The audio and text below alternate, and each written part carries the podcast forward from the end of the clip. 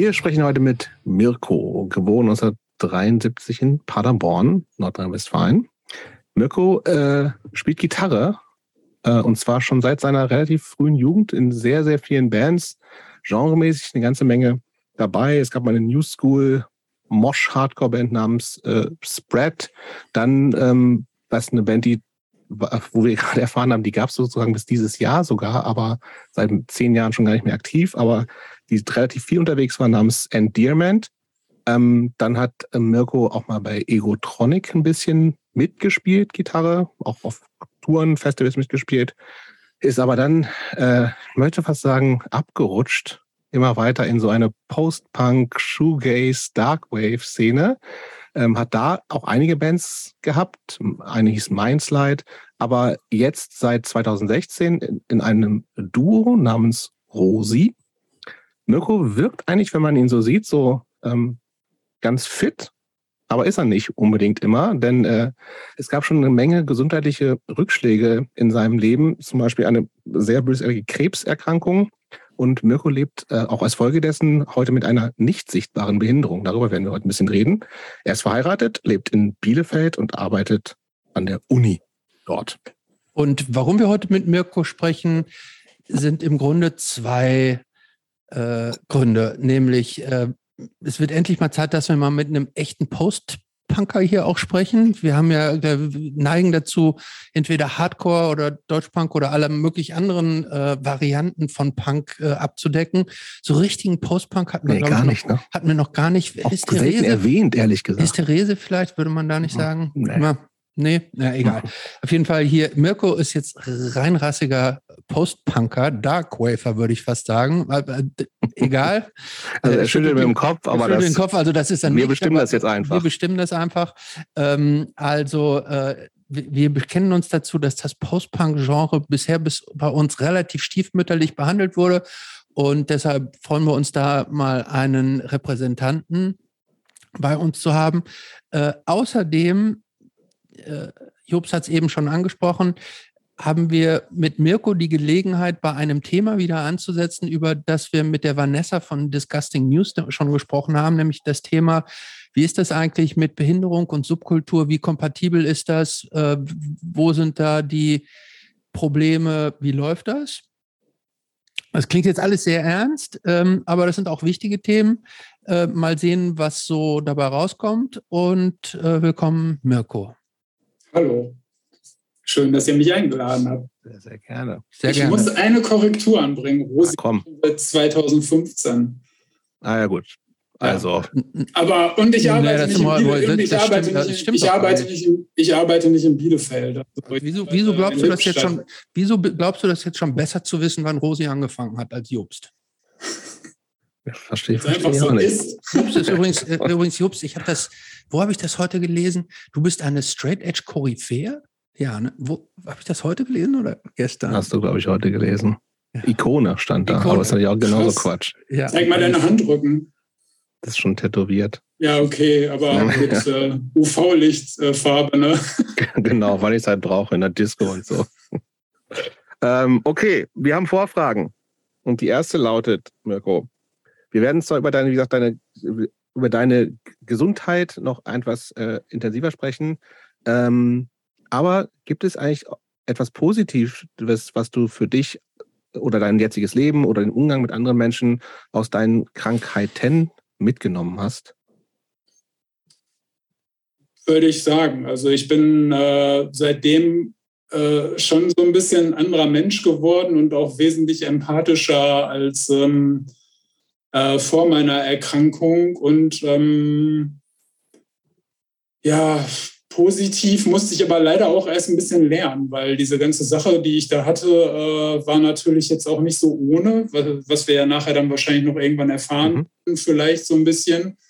Ähm, und das hatte auch so ein bisschen, hat noch ein bisschen so einen kleinen Rattenschwanz nach sich gezogen, nachdem die Erkrankung eigentlich weg war. Also aber ich würde mal sagen, so seit 2008, 2009 bin ich echt ein sehr positiver Mensch, der auch relativ glücklich ist. Also, das heißt, das weißt du beides vorher eher nicht so. Ähm, ich war halt ein bisschen getrieben, vielleicht. Mhm. Also, ja, ich habe halt andauernd was gemacht. Also mache ich jetzt auch noch, aber damals wusste ich nicht, wo das Ziel ist irgendwie. Ja. Lass mal so durchgehen, oder? Ja. Zweite. Vorfrage. Mirko, was sind die drei wichtigsten Menschen in deinem Leben? Und warum? Puh, das ist aber eine ganz schön hardcore. Also meine, Ja, das ist eine schwierige Frage. meine Das- Frau und beste Freundin und Lebenspartnerin und frühere Freundin Britta. Ähm,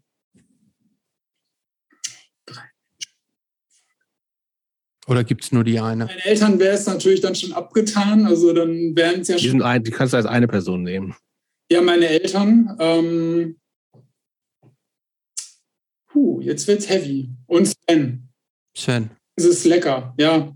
Sven ist echt, Also ist der, der, der andere Teil von Rosi für die Leute, die das Genau. nicht wissen. ja. Das ist so. Ach, da gibt's, ey, das ist aber echt eine harte Frage, ey. Ja, halt, aber so sind wir. Ja, meine, ich habe halt auch noch einen besten Freund, der jetzt in den USA ist und so weiter. Und ähm, Ja gut, der fühlt sich jetzt natürlich ein bisschen nehmen. scheiße, wenn der, wenn der jetzt nicht in den Top 3 drin ist. Ne? ja, der ist echt, ja, der ist ja weggegangen. So, Du bist selber schuld, sagst du. ne? Okay. Ähm, Moment, bevor wir anfangen, ja. ich, ich, muss, ich muss ja an unserem, an unserem Spezialthema jetzt noch mal ein bisschen dranbleiben. ach, du Ähm, ja, ähm, Mirko, was war denn der beschissenste Job, den du je gemacht hast? Der beschissenste Job, den ich jemals gemacht habe, war in einer Siebdruckerei. Ähm, ja, du verziehst das Gesicht. Äh, Finde ich nicht so schlecht. Ja, ich äh, ich habe was äh, ich hab mal, ich hab mal Drucker gelernt. Ich, ich erzähle es weiter. Und zwar war das so ein ähm, super Alki-Altdrucker, ähm, der den ganzen Laden äh, komplett unter Lösungsmittel, äh, da standen nur Lösungsmittelwannen rum und jeden Abend, wenn ich da rausgekommen bin, stank ich, als ob ich quasi gerade in Terpentin gebadet hätte. Aber Ja, warst du auch nicht so ein bisschen geil, positiv high auch? Nee, mir war nur schlecht und ich hatte Kopfschmerzen. Also das war, das war echt so richtig übel. Also das war, und ich fand es, glaube ich, auch so vom, vom Gesundheitlichen, dachte ich so nach einer Woche so, ey, du was, ich hau hier ab, tschüss. Und ich bin dann halt auch gegangen. Hm. Ich habe viele scheiß Jobs gemacht. Das, das, das kann man nachvollziehen. Ja, Ja. kann ich auch. Äh, dann wollte ich noch, bevor wir jetzt richtig einsteigen, muss ich noch eine andere Sache mit euch besprechen. Nämlich, ähm, ich war, wann war ich auf einer Show? Vorgestern. Und ich muss mich mal beschweren.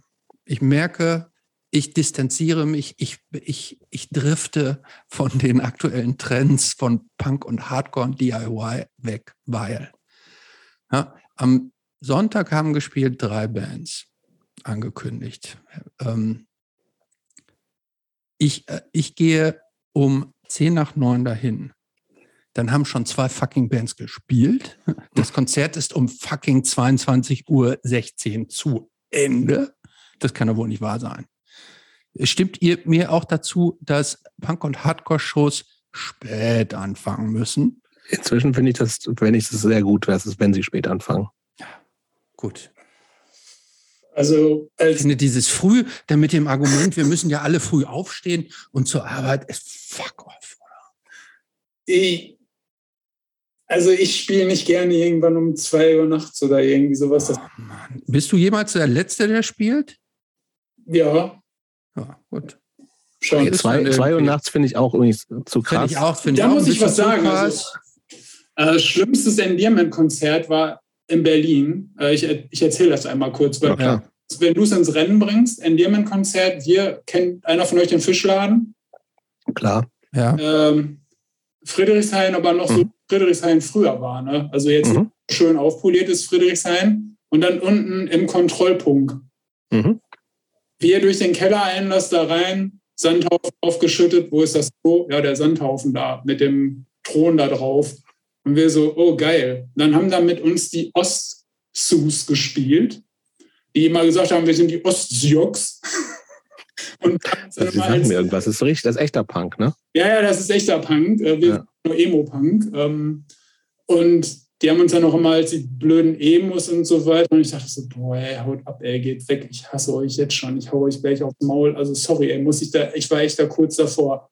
Und dann meinten die so, ja, ihr könnt hier unseren ganzen Scheiß mit benutzen und bla Das ist nett. so, ja, voll nett und so, ne? Und dann wollten die aber ihren Kram, weil sie am nächsten Morgen arbeiten mussten, da komme ich nämlich jetzt auf das Thema, um halb elf von der Bühne nehmen, die fertig waren, aber dazwischen war noch eine Band. Und dann haben wir so, ja, fuck, aber wir haben nichts mit. Also wir haben keine Box und kein, kein Drumset und äh, nichts mit. Oh, fuck, da muss ich morgen aus Potsdam ja wieder hier hin. Und dann haben sie es da gelassen. Und ich kann euch sagen, das Konzert war übel. Das Schlagzeug hat unser Drummer innerhalb von zwei Minuten komplett zerlegt, weil das halt so Schrott war irgendwie. Er hatte nachher noch die, ähm, die Snare und Hi-Hat. Äh, ich habe die Gitarrenbox komplett gebraten äh, und dann haben wir nachher Old MacDonald Had a Farm und es waren so total besoffene Punker nur noch da gespielt und Dead Kennedys in der Doom-Version und so weiter und die sind voll abgegangen ähm, und wir mussten immer weiterspielen und weiterspielen und wir sind um halb vier aus dem Laden rausgegangen. Ja, klingt doch perfekt. Ich fand's genau. so scheiße. und es lief die Pisse so von diesem Sandhügel runter. Ja. ja, also inzwischen, ich, ich kann Christophers Ärger inzwischen verstehen, weil irgendwie, wie gesagt, natürlich auch so ein altes Spießerproblem, dass irgendwie, ich würde jetzt gerne, jetzt haben wir es irgendwie knapp halb zehn, von mir aus kann ich jetzt losgehen. Genau. So, Kinder schlafen, right hoffentlich, so und sowas. Geh los, bin ich um 10 da und dann kannst let's go. Aber das kannst du ja bei, auch bei größeren Konzerten funktioniert das ja auch nicht. Die fangen ja auch immer schon um sieben an oder so. Das finde ich aber auch schrecklich. Ich finde es auch schrecklich. das finde ich ehrlich gesagt auch zu früh, weil. Ja, wenn um Viertel nach neun schon zwei Bands ja, bei gespielt haben. Punk-Shows. Aber wo war denn die Show? Die war in dem, in dem, in der Bude, ich, ich weiß nie, wie die heißt, in Bethanien. Mhm. Äh, Jupsi heißt sie da unten? Im immer, heißt immer anders. Schwester Martha heißt es, glaube genau, ich. Genau, Schwester Martha heißt es gerade. Ja. Naja, okay. Gut. Aber ich lasse über Mirko reden. Ja, Mirko, wann Mirko. kam Punk in dein Leben? Das ist halt echt ein bisschen schwierig. Ähm, äh, ich mag schon immer total gerne Musik. Äh, das ist so das Ding. Und ähm, ich glaube, das erste Mal durchs Wohnzimmer gehüpft bin ich 1978 bei der Disco, als da Benny, äh, kennt ihr den zufällig? Natürlich. Skateboard. Bin uh, wieder uh, frei. Ah, äh, und zwar von das kenne ich auch. Bin ähm, wieder diese, frei. Diese Coverversion. Ja, ja, ja, ja, natürlich. Ja, und dann habe ich mir diese Single zum Geburtstag gewünscht und ich fand, der Typ sah total punk aus. Und dann war ich total ausgeflippt, als meine Mutter mir die dann echt zum Geburtstag geschenkt hat. Und ähm, das, das, heißt, du bist fünf oder sechs oder sowas? Sechs oder so. Da haben wir, mhm. noch, äh, ich glaube, in Paderborn gewohnt. Also, Aber Moment, ist das Bin wieder frei? Ist das nicht die deutsche Coverversion von Ça point pour moi? Genau, ja, genau, genau, ja. Ah, das, das fand ich, halt, das fand ich halt total super. Ja, ist doch Punk. Ja, ja geht so. Ne? Also, wenn du dir das Video auf YouTube anguckst, äh, ja, das ist Punk. Außer Hitparade oder von Disco, das ist das ist nicht so richtig Punk. Punk. Das also. ist Punk.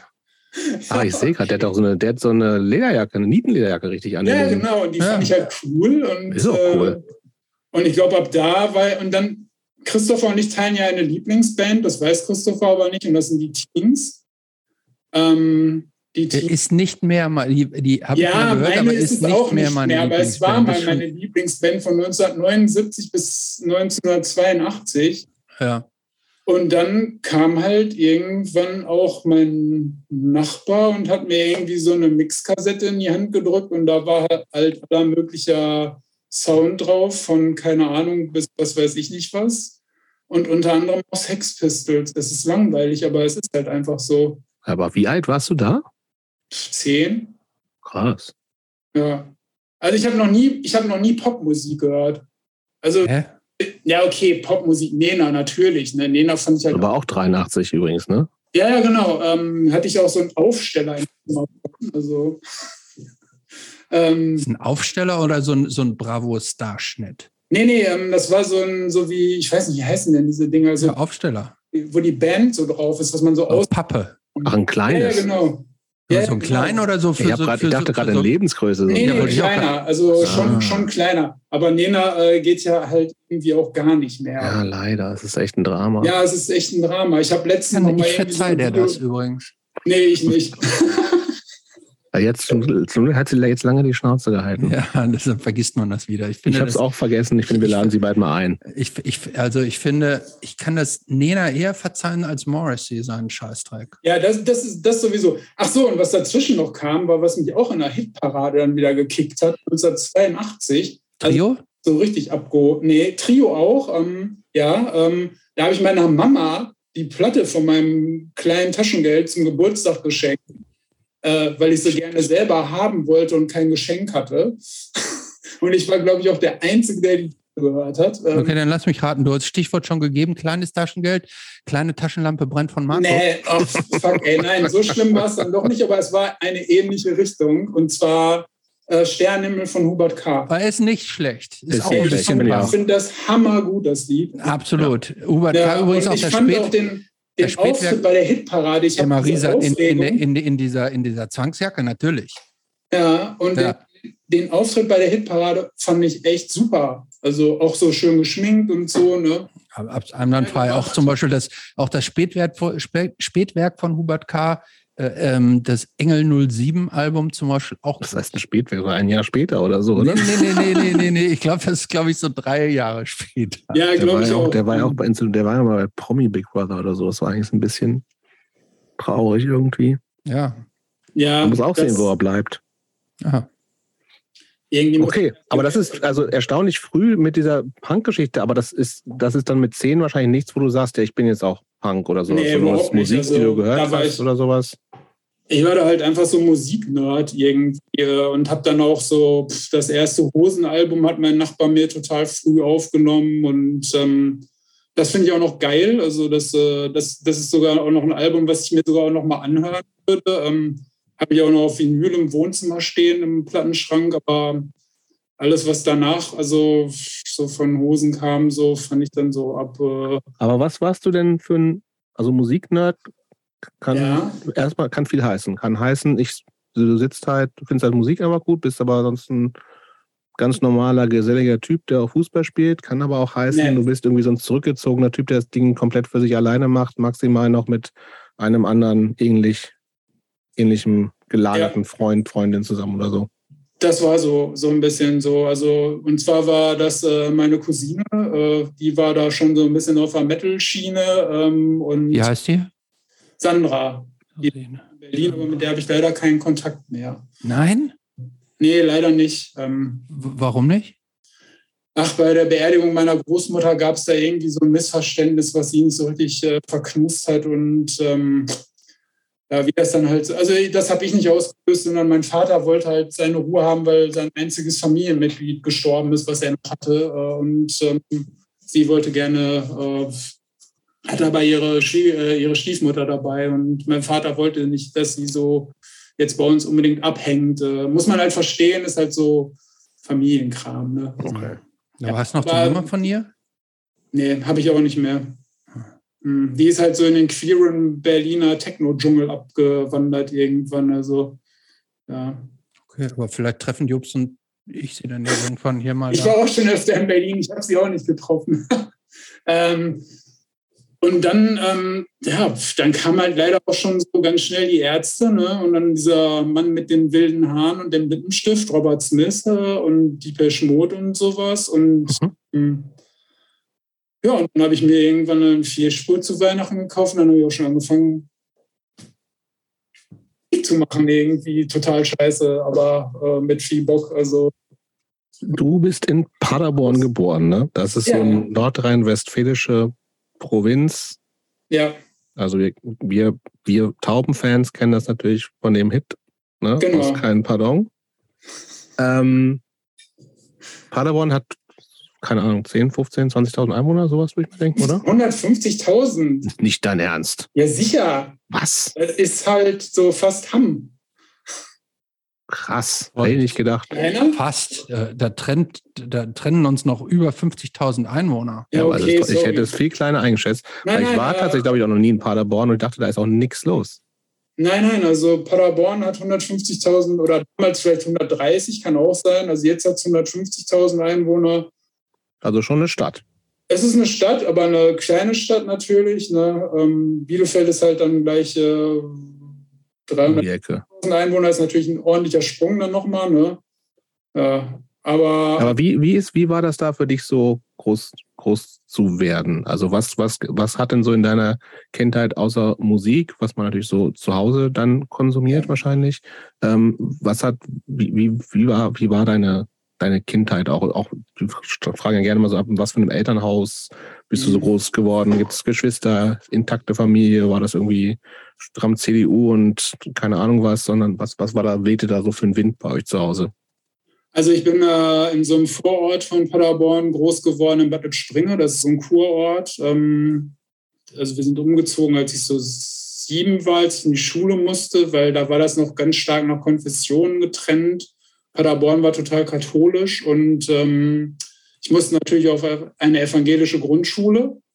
Und die gab es halt in Bad Lippspringe, weil meine Oma da auch gewohnt hat. Und dann ähm, sind wir dahin umgezogen und meine Eltern sind beide Arbeiter. Also kein, äh, da lagen nicht viele Bücher rum. Mein Vater hat die Bildzeitung gelesen. Mein Vater ist ähm, gelernter Tankwart und meine Mutter hat Floristin gelernt und äh, hat dann als äh, Verkäuferin im Einzelhandel in so einem großen Supermarkt gearbeitet.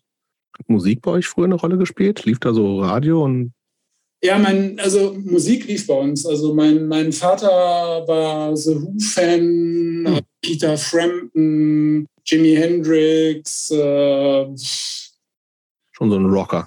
Ja, Rocks und ja, schon.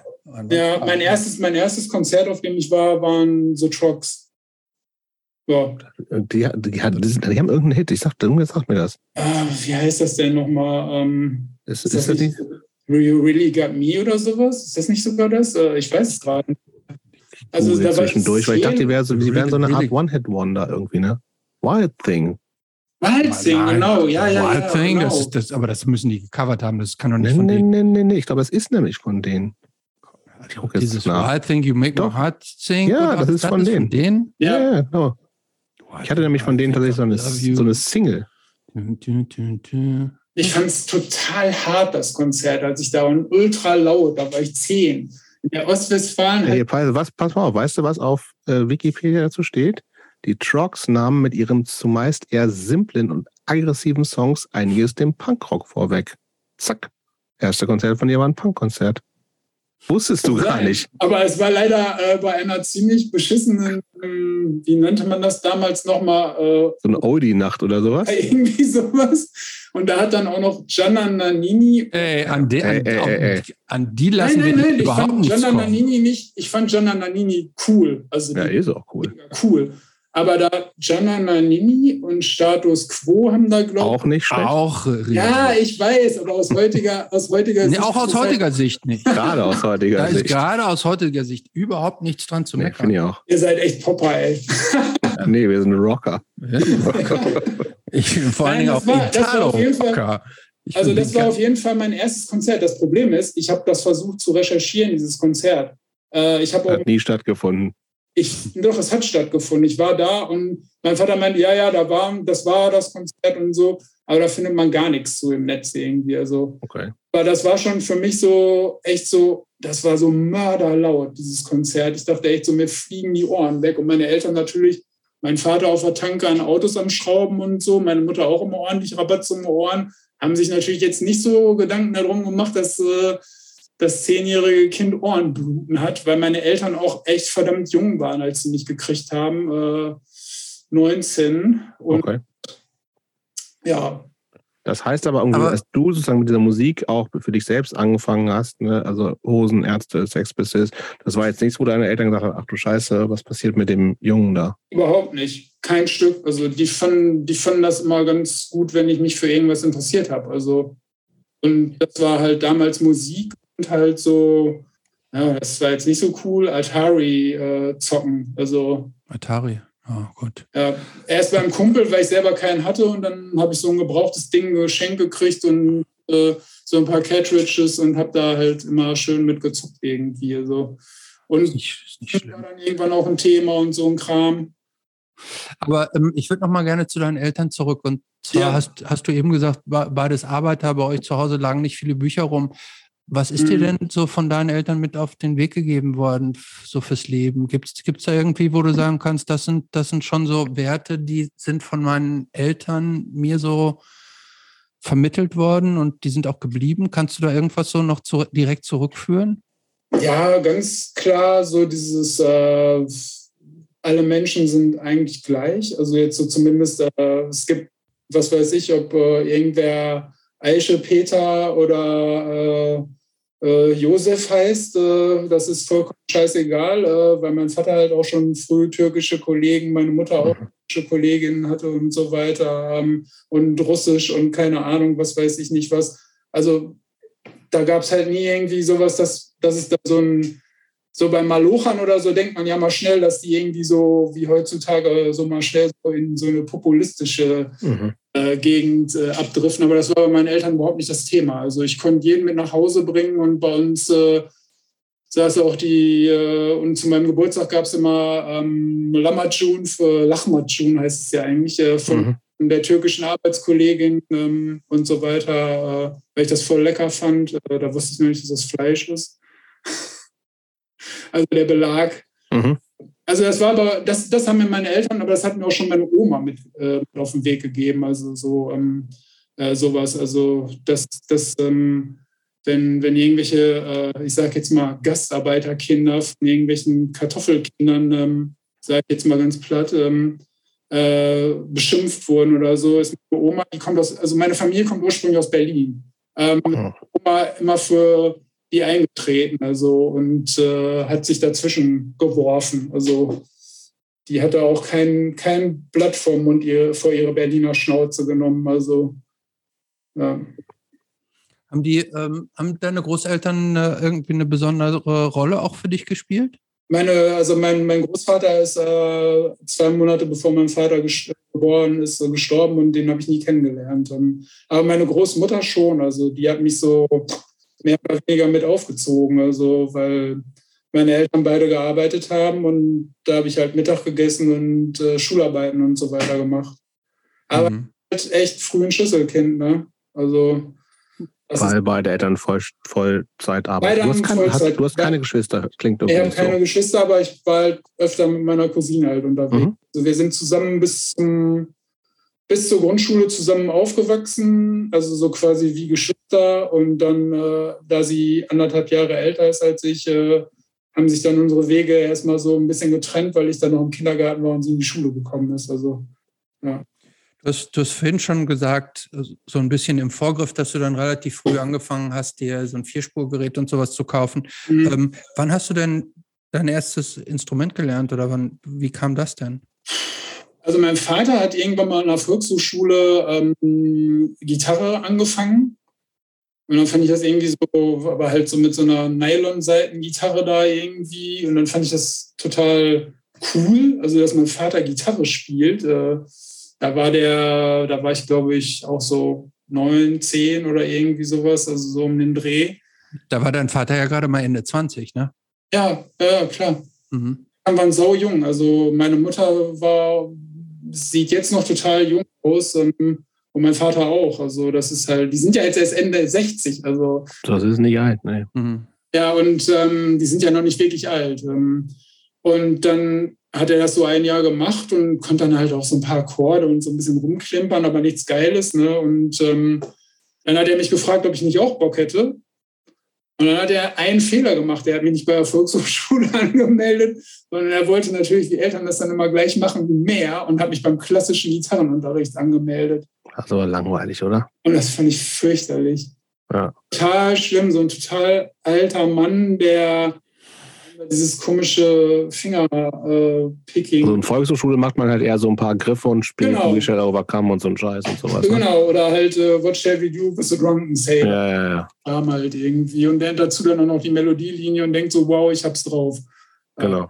Ja, aber bei klassischer Gitarre so Fingerübungen ohne Ende. Ja, ne? und da saß ich da und war nach einem Jahr, habe ich dann zu meinen Eltern gesagt, ich will das nicht mehr, ich finde Gitarre scheiße und habe die in die Ecke geschmissen. Und dann habe ich auch erstmal ein Jahr keine Gitarre mehr gespielt. Also ja, und dann habe ich irgendwann Konfirmation gehabt ne? und dann hatte ich irgendwie auf einmal Bock, mir eine E-Gitarre zu kaufen. Ja. Okay. Wo, äh, wo, hast du die her? Und was war das für eine? Ist also Konfirmation klassisch, wie das ja viele, glaube ich, in unserer Generation hatten. Ich Wenn hab man die leider nicht, äh, Konfirmationsgeld auf den Kopf gehauen für irgendeinen Quatsch. Genau, ich habe ich hab das Konfirmationsgeld, ich habe die Konfirmation auch echt nur gemacht. Einmal, weil meine Oma in der Kirchengemeinde engagiert war und ich die nicht wie meine Cousine, die dem Dark, Dark Metal verfallen war, da schon äh, und gesagt hat, ich mache keine Konfirmation, äh, ich wollte Oma nicht enttäuschen. Äh, und ähm, ich fand es aber voll fürchterlich. Also es war grauenhaft. Ich fand Konfirmationsunterricht Ich habe das nur wegen der Kohle gemacht. und das habe ich dann nämlich auch gedacht, so, ich mache das jetzt wegen der Kohle einfach Ja. Scheiß drauf. Äh, gehe ich halt einmal in der Woche oder so war das, glaube ich, hin. Und dann, Gefällt dir nicht, Christopher? Ah, Ich war da auch, ich fand das jetzt nicht so schlimm. ich fand es fürchterlich. Man musste übrigens bei uns äh, komplementär zum Konfirmationsunterricht musste man auch am Wochenende noch in die Kirche. gehen. Ja, klar. Du hast so ein kleines, wir haben so ein kleines grünes Heft gehabt, so ein A6-Heft. Ja. Und da wurde mal abgehakt, wenn du da warst. Man Voll grauenhaft. Sonntags in die Kirche, ey. Da dachte ich echt so. Ja, oder das wann, fand wann ich ja willst du denn okay. sonst in die Kirche? Mittwoch? ja, das fand ich ich noch dachte okay. so, das kann doch jetzt nicht wahr sein am Sonntag. Ja, wann denn sonst, wenn nicht am. Sonntag? Ja. Ich der, habe. der Konformantenunterricht bei uns war auch okay, ehrlich gesagt. Ja, komm. Also, weil der Pastor war okay. nee, mein, mein Pastor war scheiße. Also. Ja, daran steht und fällt Ja. er damit, wie mit Lehrern und Lehrern. Aber es gab ja vorher noch diesen Katechumenenunterricht. oder Was bitte? Das, Da gibt es auch, den so kenne ich auch, so Katechumenenunterricht, ja, klar. ein halbes Jahr vorher ist das. Ja. Das, sagt, das, ist, das ist bei euch in Nordrhein-Westfalen wahrscheinlich so. Das kenne ich Kann nicht. sein. Auf jeden Fall, ähm, Du hast die Jobs- Vorschule. Jobs, Jobs, würdest du sagen, du bist konfirmiert, ohne Katechumenenunterricht gemacht zu haben? Ja. du bist ungläubig. Das ist also keine volle. Wie gesagt, ich, ich war ja, ich habe meine. Eltern meine immerhin so progressiv, dass die gesagt haben, ähm, wir taufen das Kind nicht, soll er selber entscheiden. Und ich habe mich natürlich selber entschieden, wie gesagt, Dafür? wegen der natürlich wegen der Kohle. Und ich wurde am Tag der Konfirmation getauft. Cool. Also so im gleichen, im gleichen Gottesdienst, weil ich dachte mir irgendwie, ey, das kriegst du ja mit, ne? Alle haben da irgendwie 2.000, 3.000 Mark oder sowas gekriegt, ne? so War ja viel Klar. Ja, klar. habe ich nicht gekriegt. Nee. Ich habe auch Nein. 2500 oder Ich irgendwie. glaube auch, so Nein. 2500. Nein. Und dachte Ja. mir, okay, wenn ich jetzt, wenn ich mich nicht konfirmieren lasse, dann kriege ich die Kohle ja nicht. Weil du kriegst das ja von allen Leuten, aus dem Dorf, die gehen, das war ja dann auch so, du musst ja dann eine äh, genaue Liste führen, von wem hat man wie viel Mark gekriegt, damit, dann, wenn deren Kinder Genau. Konfirmation haben, dass du genau wieder zurückgeben kannst und so. Oder zumindest eine Karte und ein Zehner oder irgendwie sowas. Genau. so war das. Ja, so war das. Ich Äh, habe auch. ich hab zur, ich hab zur Konfirmation meine erste Kompaktanlage, Musikanlage, Kompaktanlage geschenkt gekriegt. Und das war, ich habe gerade überlegt, das war, glaube ich, meine in meinem ganzen Leben, also meine erste und auch die dritte sozusagen. Ich habe seitdem nur noch zweimal geupgradet. so, ich dachte noch drei Kompaktanlagen und dann. Nee, nee, nee. nee ich habe mein, mein, meine, meine, Sound, meine privaten Soundsystems wurden seitdem zweimal geupgradet. Okay. Ich habe ehrlich gesagt immer nur noch meine Konf die Anlage für Konfirmationsgeld gekauft Ich habe. habe auch noch meine Anlage, die ich mir mit, äh, weiß nicht, 15 gekauft habe. Also zumindest die Boxen, den Verstärker und einen geilen Plattenspieler habe ich mir irgendwann mal gekauft. Also jetzt nicht so ein super Hi-Fi, Tralafitti, Gegengewichte, was weiß ich was Ding, sondern halt einfach so ein Project One oder irgendwie so ein Ding. Also der aber echt gut ist. Also, oder ich glaube sogar noch ein bisschen, der ein bisschen besser ist vom Project auf jeden Fall. Äh, aber auf jeden Fall habe ich mir meine erste Gitarre im Musikhaus Scharte in Salzkotten gekauft. Das ist in der Nähe von Paderborn. Den Laden gibt es noch immer. Mittlerweile ist das so ein Custom-Shop. äh, Und damals war das so, wir, wir verkaufen die billigsten und schrottigsten Gitarren, die es auf diesem äh, Planeten gibt. Und zwar war das so ein hellbraunes Brett mit zwei Humbuckern und äh, sechs ziemlich verstimmungsunfreien äh, Mechaniken und sollte, glaube ich, eine SG sein. Nicht aus wie eine SG, aber einen ganz geilen Verstärker habe ich mir da gekauft. Der, den habe ich echt total lange benutzt. Also auch noch fast in meiner in der ersten Band, so ein Peavy-Ding irgendwie. Mhm. Den fand ich ganz Aber was geil. hast du dann mit der E-Gitarre gemacht? Dich zu Hause mit deinem kleinen Verstärker hingestellt und, und Power Chords gelernt oder Ja, ich Gitarrenbuch dabei, noch sowas? Geld, ich hatte ja noch Geld, Gitarre ich hatte von noch Geld, Geld Peter Bursch? über. Ich hatte noch Geld über und hatte da schon Schlagzeugunterricht. Aha. Noch ein Schlagzeug gekauft. Okay, aber das klingt schon nach Ambitionen. Ich zusammen, den Schlagzeugunterricht hatte ich zusammen mit meiner äh, Cousine. Mhm. Äh, und mit der habe ich dann meine erste Band gemacht. Mit 15, 14, 15, nee, nee, 16? Nee, mit 13. Krass. Hab, wie alt das war. Ja. wie, was, was, okay, was, wie kann man sich das vorstellen musikalisch? Nee, Moment, ich, ich will noch Schlimm. mal, bevor, äh, stopp, bevor, bevor wir da jetzt weitermachen, würde ich noch mal einen kleinen Schritt zurückgehen, nämlich ja. ähm, hast du äh, uns ja im Vorfeld schon so ähm, ein paar Hinweise geschickt, was in deinem Leben passiert ist. Ach ja. Da, da hast du unter anderem auch geschrieben, dass du bist also nach der Grundschule auf die Realschule gekommen. Ja, das ist doch danach erst.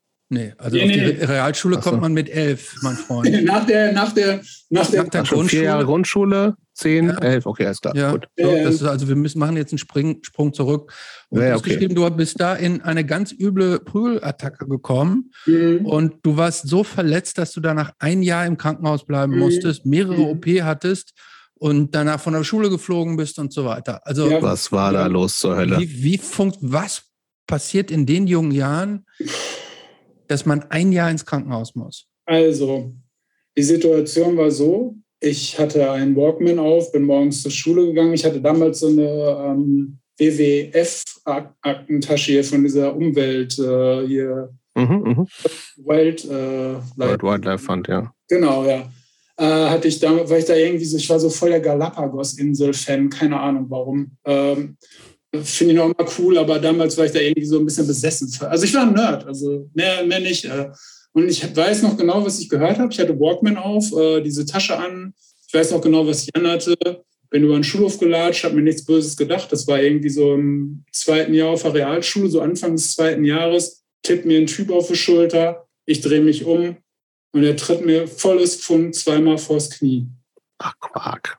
Und ich so, was? Und dann bin ich reingehumpelt und bin auch erstmal zu heulen gefangen, weil das voll weh, das war einer aus den oberen Klassen. Also, ähm, und dann, das tat halt schweinemäßig weh und wurde dann auch dick wie ein Fußball.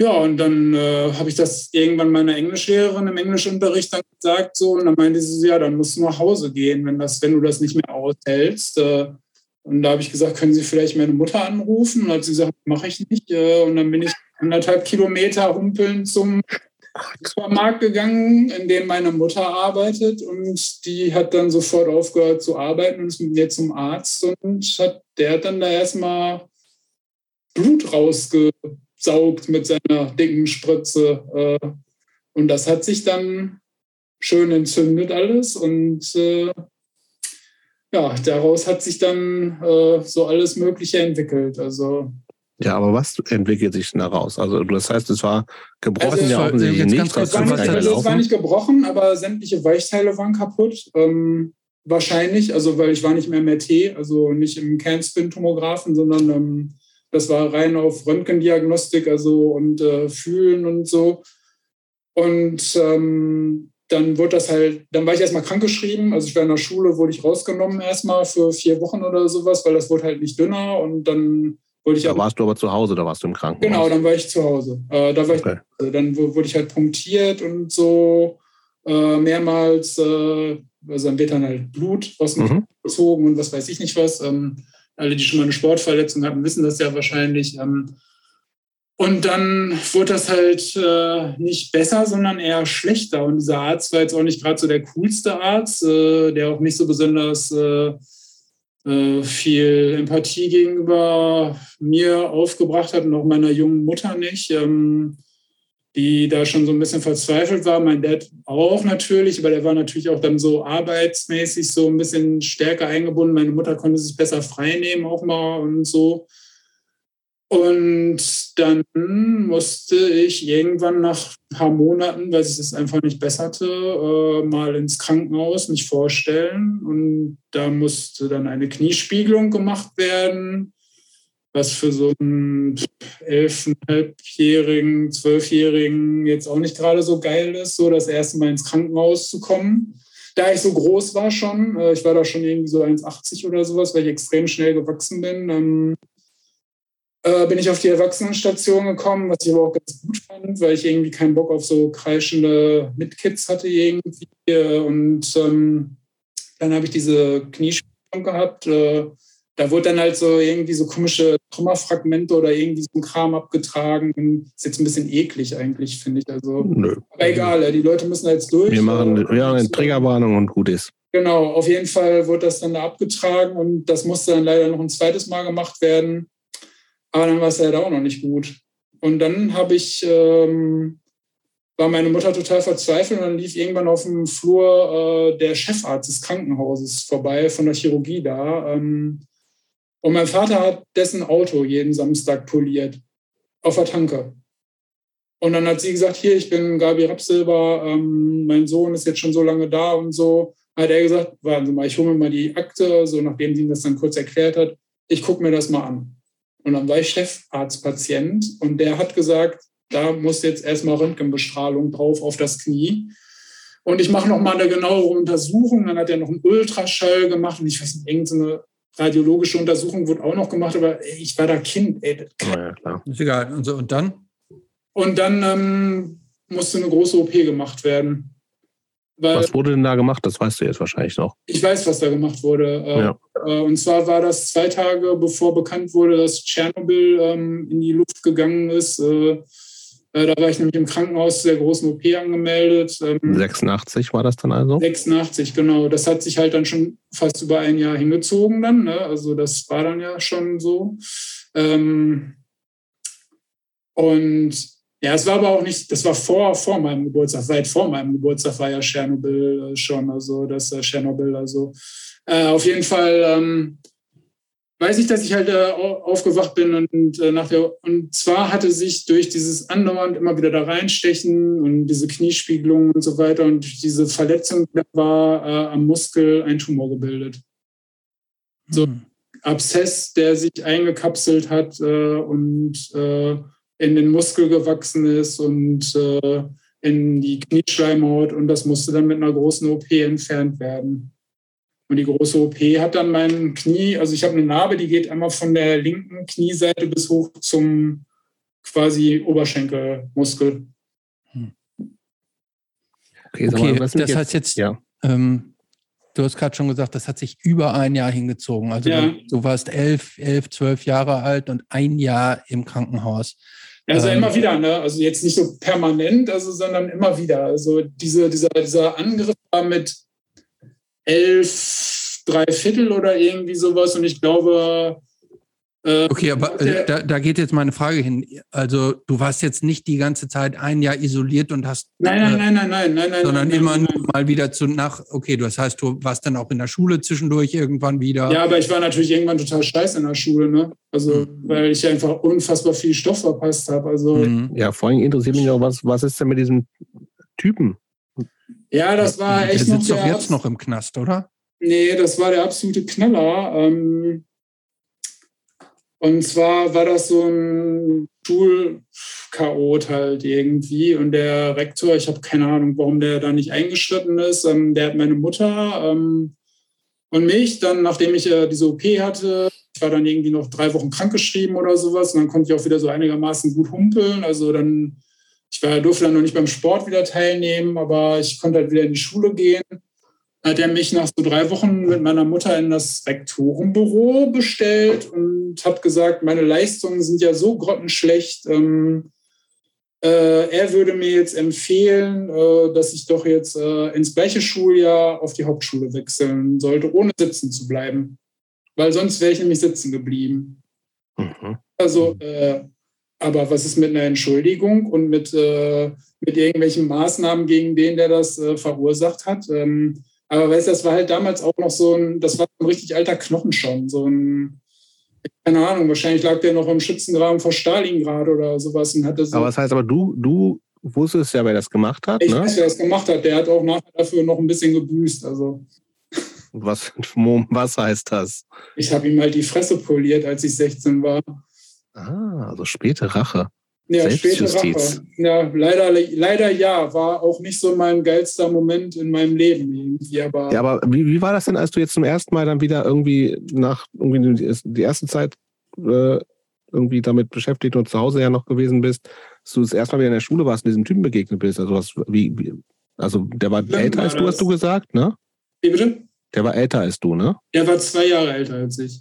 Ja, aber bist du dann gleich hingegangen und gesagt, ey Typ, was war das da eigentlich? Nee, und, ich habe mich nicht getraut, weil ich auch so verletztes äh, Knie hatte und so. Und ähm, aber ich habe halt mitgekriegt, wie er zum Beispiel einem von meinen äh, Klassenkollegen, ähm, ich weiß nicht, ist total asozial halt einfach. Also das wird heutzutage gar nicht mehr durchgehen. Also der hatte eine feste Klammer und der hat ihm voll in die Fresse gehauen. Also mhm.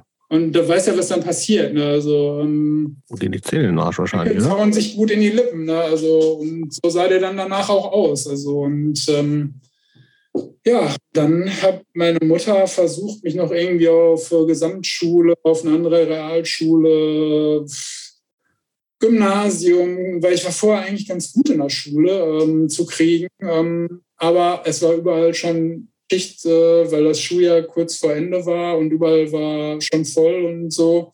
Dann hat sie gesagt, ja, dann wechsel halt ein Jahr auf die Hauptschule und ähm, dann bist du halt im gleichen Schuljahr und da sind ja auch ein paar Freunde von dir, die du noch kennst und so. War auch so, aber es war trotzdem einfach scheiße. Äh, was heißt scheiße? Hast du das so als ein, ein Stigma empfunden, dann auf der Hauptschule zu sein oder was genau war da so scheiße? Ja, schon. Also ich fand ähm, also jetzt nicht so, dass ich das so als äh, gesellschaftliches Stigma, das, das, das checkt man ja als Kind noch nicht oder als junger Jugendlicher oder wie alt man da, wie man das dann noch als Anfang. Das war jetzt auch nicht so ungewöhnlich, wie es heute ist. Ja, aber das Ding ist halt so, dass diese Hauptschule halt auch echt einen richtig beschissenen Ruf hatte. Mhm. man halt auch vor den Hauptdies so ein bisschen Schiss hatte ähm, und auch nicht über deren Schulhof gegangen ist. Das wollte ich nämlich gerade sagen. Ja, nämlich in der Tat war, es war ja das hat vielleicht nicht den Status gehabt, wie es heute hat, aber es war natürlich in dem existierenden Schulsystem die niedrigste, die ja, unterste, die genau. unterste Schulkategorie. Und ja, in der Tat, ich, ja. ich, erinnere mich auch daran, dass so die, die, äh, die äh, Kinder, Jugendlichen, die auf die Hauptschule gegangen waren, die waren und tendenziell hatte man vor denen immer so ein bisschen Angst. Ja, ja, auf jeden Fall. Ähm,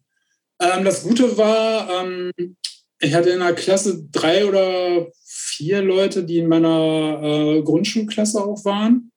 Also in meiner letzten, im letzten Jahr auf der Grundschule, mit denen ich halt auch immer noch so ein bisschen connected war. Ähm, mhm. Ich dann zum Glück schon so ein paar Leute.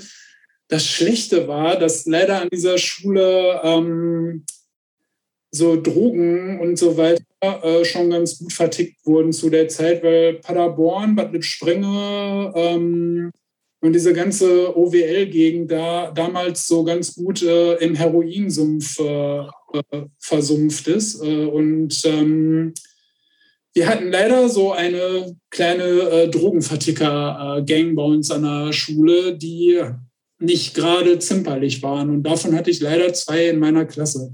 Was ist das denn so 14-Jährige oder was? Ja, klar. Äh, Krass. Die dann äh, von 15-, 16-Jährigen, die mit Knarre in die Schule kommen und Messer, äh, das ist halt einfach echt mega assi gewesen. Also das kann man sich einfach nicht vorstellen. Also Gut, aber wurde, wurde dir dann auch äh, Heroinkonsum aufgedrängt? Nee, nee, nee, nee, nee, nein, nein, nein, das auf keinen Fall. Äh, aber man hat es halt mitgekriegt. Und das waren halt auch ein paar äh, Leute, Konsumenten unter anderem auch der erste Punk, den ich halt kennengelernt habe. Äh, ich kann seinen Namen jetzt sagen, weil er leider tot ist. Ähm, Maiko, mega cooler Typ, zwei Jahre älter als ich, richtig Sid Vicious-Style.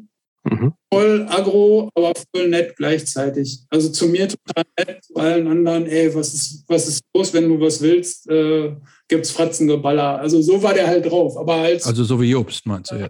Korrekter Typ. Also ja. korrekter Typ mit, der hat mir auch so ein Exploited Tape oder sowas mal geschenkt. Also und, äh, und äh, dann. Ähm, Was ist der beste, äh, beste Exploited Song? Boah, keine Ahnung mehr. Ach komm, jetzt, jetzt nicht so schnell Jahre abtun. Kein Exploited. Ey, ich kann es jetzt nicht Was? sagen. Ich habe tausend Jahre kein Exploited mehr gehört. Ich bin, äh, bin immer noch nicht so Exploited-Film. Tatsächlich. Ey, ohne Scheiß. Ich nur Sex and Violence, das ist kein guter Song. Ich glaube, ich habe das letzte Mal 91 Exploited gehört oder so. Ah, das ist schon traurig. Also ich sage, ich, ja, sorry. Ich, ich schicke jetzt mal die Theorie raus, dass Dead Cities der beste Exploited Song ist. Ich finde schon diese erste LP, habe ich mir mal angehört, die ist schon gut, finde ich. Ja. Wie heißt denn diese Platte, wo, wo äh, Watty äh, heißt der Sänger ja, ne? Ja. Äh, der hat da so ein mega Iro und ist im Backstage und hat seinen Unterarm komplett von so einer Killerniete aufgerissen oder sowas. Also Da ist, glaube ich, Live und Studio drauf. Was ist so ein späteres Album? Das habe ich jetzt nicht drauf. Ja, keine Ahnung. Das also muss das erste ist Punk's Not Dead, dann war, glaube ich, Troops Ja, ja, of. Tomorrow. Troops of dann, Tomorrow, ja. ähm, Ich Schon ganz gut, die ersten, die ersten Let's, beiden habe ich schon Let's Start angehört. a War, Maggie, Maggie Ich said. glaube, im Anschluss an, an die Episode mit, mit Basti Scrack habe ich mir gedacht, okay, ich muss mir das mal anhören. Und der hat mir, der hat mir auch so netterweise so eine UK 82 Playlist gemacht. Aber ganz ehrlich, für mich hörte sich das einfach auch ein bisschen an wie Motorrad. Und Was? ist halt auch geil. Also ich fand Expert Kann ich verstehen, ja. sich ähnlich an für mich. Also so, weil ich da auch keine Ahnung hatte, weißt du? Ja, ja. War für mich laute, harte Musik irgendwie. Ja, okay. Und das fand ich halt ganz geil. Und es ist halt auch niemals auf meiner besten Liste irgendwie gelandet. Also ja. Okay, ähm, Mhm. ich, ich würde jetzt gerne schon mal wieder zu, dieser, zu diesen ersten Bandaktivitäten springen. Ja. So, Ja, passt dir das? Ja, passt mir sehr. So, das Ja. heißt, du bist mit deiner äh, Cousine, die schon so dem, dem Metal verfallen Jo. ist und du eher so harte, Immer noch harte die Sandra, ne? Immer noch Genau, die- das ist die ja. Sandra. Ja, ja, Und ihr habt ja. gedacht, okay, wir machen, du hast Schlagzeug, du hast äh, diese Gitarre Ja. und die haben gesagt, okay, wir machen eine Band ja. im Keller vom Nee, in, meinem, Einfamilienhaus. in, meinem, in meinem Zimmer. Okay. Mietswohnung? Mietwohnung, ja, aber ähm, tolerante Nachbarn. Okay, das heißt, ihr habt Äh, getroffen und habt dann so irgendwie Songs gemacht oder wie? Oder Ja, haben wir. Ähm, ich konnte da einen Powerchord und habe dann irgendwann gemerkt, so wenn man diesen Powerchord und äh, halt hin und her schieben ja nur. E und äh, A-Moll und so ein Scheiß konnte ich halt auch natürlich, auch dadurch, dass ich ja klassische Gitarre auch mal Ah, irgendwann ja, stimmt. äh, gemacht habe, wusste ich auch irgendwie so, ah, wenn man das da, ah, dann passt das und zack. Und dann haben wir zum Beispiel ähm, auch so Sodom und sowas äh, versucht zu covern. So ausgebombt und so ein Kram. Mhm.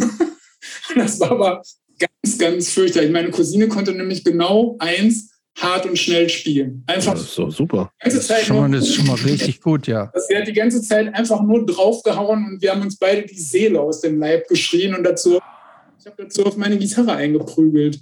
Boah, ich finde es gerade jetzt richtig schade, dass du keinen Kontakt mehr zu der hast, sonst würde ich die jetzt gerne Ja. anrufen wollen. Ja, habe ich leider nicht. Also ich habe noch eine ganz alte Nummer, aber die wird nicht mehr funktionieren. Kannst Also, du ganz kurz mal eben versuchen, die alte Nummer? ey, äh, da muss ich ins Wohnzimmer rennen und mein altes Notizbuch rausholen. Ey. Nein. jetzt nicht, Christopher. Äh, die hat mir aber halt auch so ganz viel so, so, so, so Kram so aufgenommen, so Peng Babies, DRI, äh, ach, keine Ahnung, was weiß ich. Gut, also gute Sachen. Ja, ja. Und So, aber das war jetzt- bin ich noch immer Fan. Also, Ich glaube, ich auch noch nie. Kenn nur den Namen tatsächlich. Aber das heißt, ihr seid, ihr seid, äh, habt aber so, was war?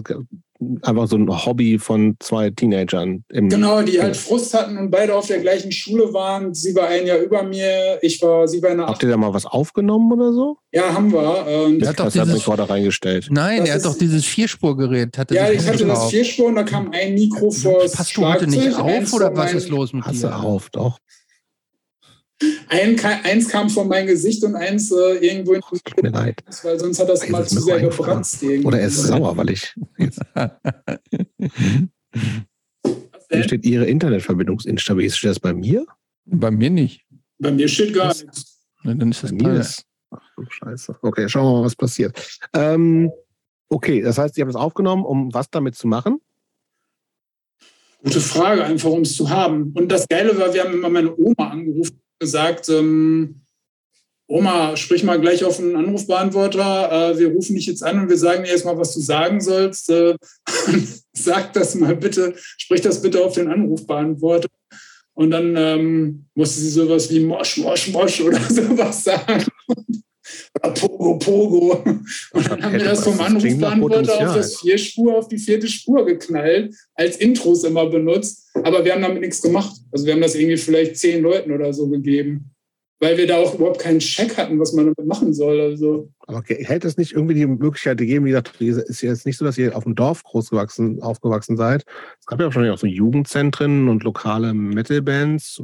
Gar nichts, ne, null. Also gar nichts. Also ich, ich war die erste Band, äh, die es die gab. Also ähm, es gab da so eine Rock'n'Roll-Band und sowas, aber du kannst ja nicht mitspielen mit so einem Schrott dann. Also äh, Aber das heißt, so, so, eine, so eine Jugendzentrumskultur hast du gar nicht mitgemacht. doch schon, aber erst ein bisschen später, so, so ein Jahr später hat. Äh, Okay. hat er so ein Hot, also ich glaube, das hat sogar schon das Jahr, wo wir damit angefangen haben, aufgemacht. Äh, aber da sind wir nicht hingegangen, weil uns da zu viele Popper waren. Mhm. Also halt so richtig so diese ganz, ganzen Stino-Popper, die halt auch nur Stress gesucht haben, einfach. Wenn man da mit einer Kutte und äh, irgendwie schon mit so, weil ich schon während meiner Konfirmation schon so hochgestrubbelte Haare irgendwie hatte. Und, ja. Um wie auszusehen, wie Robert Smith? Hey, keine Ahnung, weiß ich nicht. Wie, wie Sid Vicious oder Robert Smith gemischt. Also, ja. Okay. Ähm, das heißt, das ist wirklich einfach nur so ein, so, ein, so, ein, so ein Projekt, was ihr so gemacht habt. Ne? Fun. Ha? Es war einfach Fun. Das war Fun. Fun, ja, war nicht schlecht. Und Frust ablassen auch, auch nichts Schlechtes. Mhm. Ähm, aber wie, wie ist das denn weitergegangen, dass, dass du irgendwie auch, hast ja irgendwann auch angefangen in Bands zu spielen, die auch sozusagen aus diesem Stadion, Stadium herausgekommen sind, ja. nicht einfach nur so ein Funding. Wie bist du da in so eine erste Band gekommen, die äh, tatsächlich auch so dann mal aufgetreten ist, lokal und sowas alles? Da machen wir aber einen ganz schönen Zeitsprung. Also, Echt tatsächlich? Ja, machen wir. Äh, ich habe dann ganz viel Home-Recording auch und so ein Kram gemacht. Äh. Aber alles nur für dich quasi und ja, zwei, nee, zwei drei Freunde oder sowas. Da war ich schon so ein bisschen so mehr in die Dark Wave-Szene, wie du es nennst. Also ich nenne es nicht so, ähm, weil ich nennst du es denn? Scheiße. Ich finde, es ist halt einfach Post-Punk für mich. Also düstere aber ist, okay, dann erklären, dann definier das doch mal ein bisschen genauer. Ist Sisters of Mercy, ist das für dich ähm, äh, Post-Punk oder was ist das?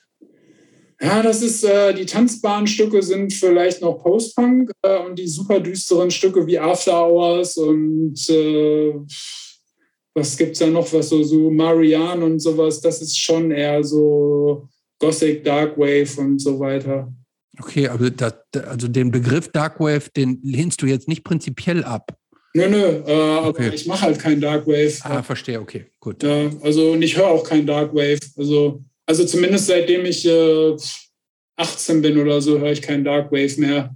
Okay. okay. das heißt, du hast dann eher irgendwann alleine, ohne Sandra dann wahrscheinlich, genau. wenn die so eine Metal-affin war, und die zu Hause auch mal Sachen so aufgenommen. Ja, genau, die war dann in so einer Metal-Gang mit Kutte richtig und wir haben uns dann manchmal nur noch in Paderborn so, da gab es den Marienplatz, da hing ich dann auch nachher mit meinen ganzen Freunden immer ab. Ähm, da haben wir uns dann ab und zu mal noch so getroffen und haben halt so auch abgehangen, ich mit ihren Metal-Freunden und ich da so im Anfangsstadium so zum ja, Fraggle Punk Wafer werdend. Äh, die haben mich aber auch voll akzeptiert, fand ich halt auch cool. Also die haben da keinen Geschiss gemacht irgendwie, dass da jetzt auf einmal irgendwer kommt, der keine langen Haare hat, sondern einer, der hochgestrubbelte Haare hat.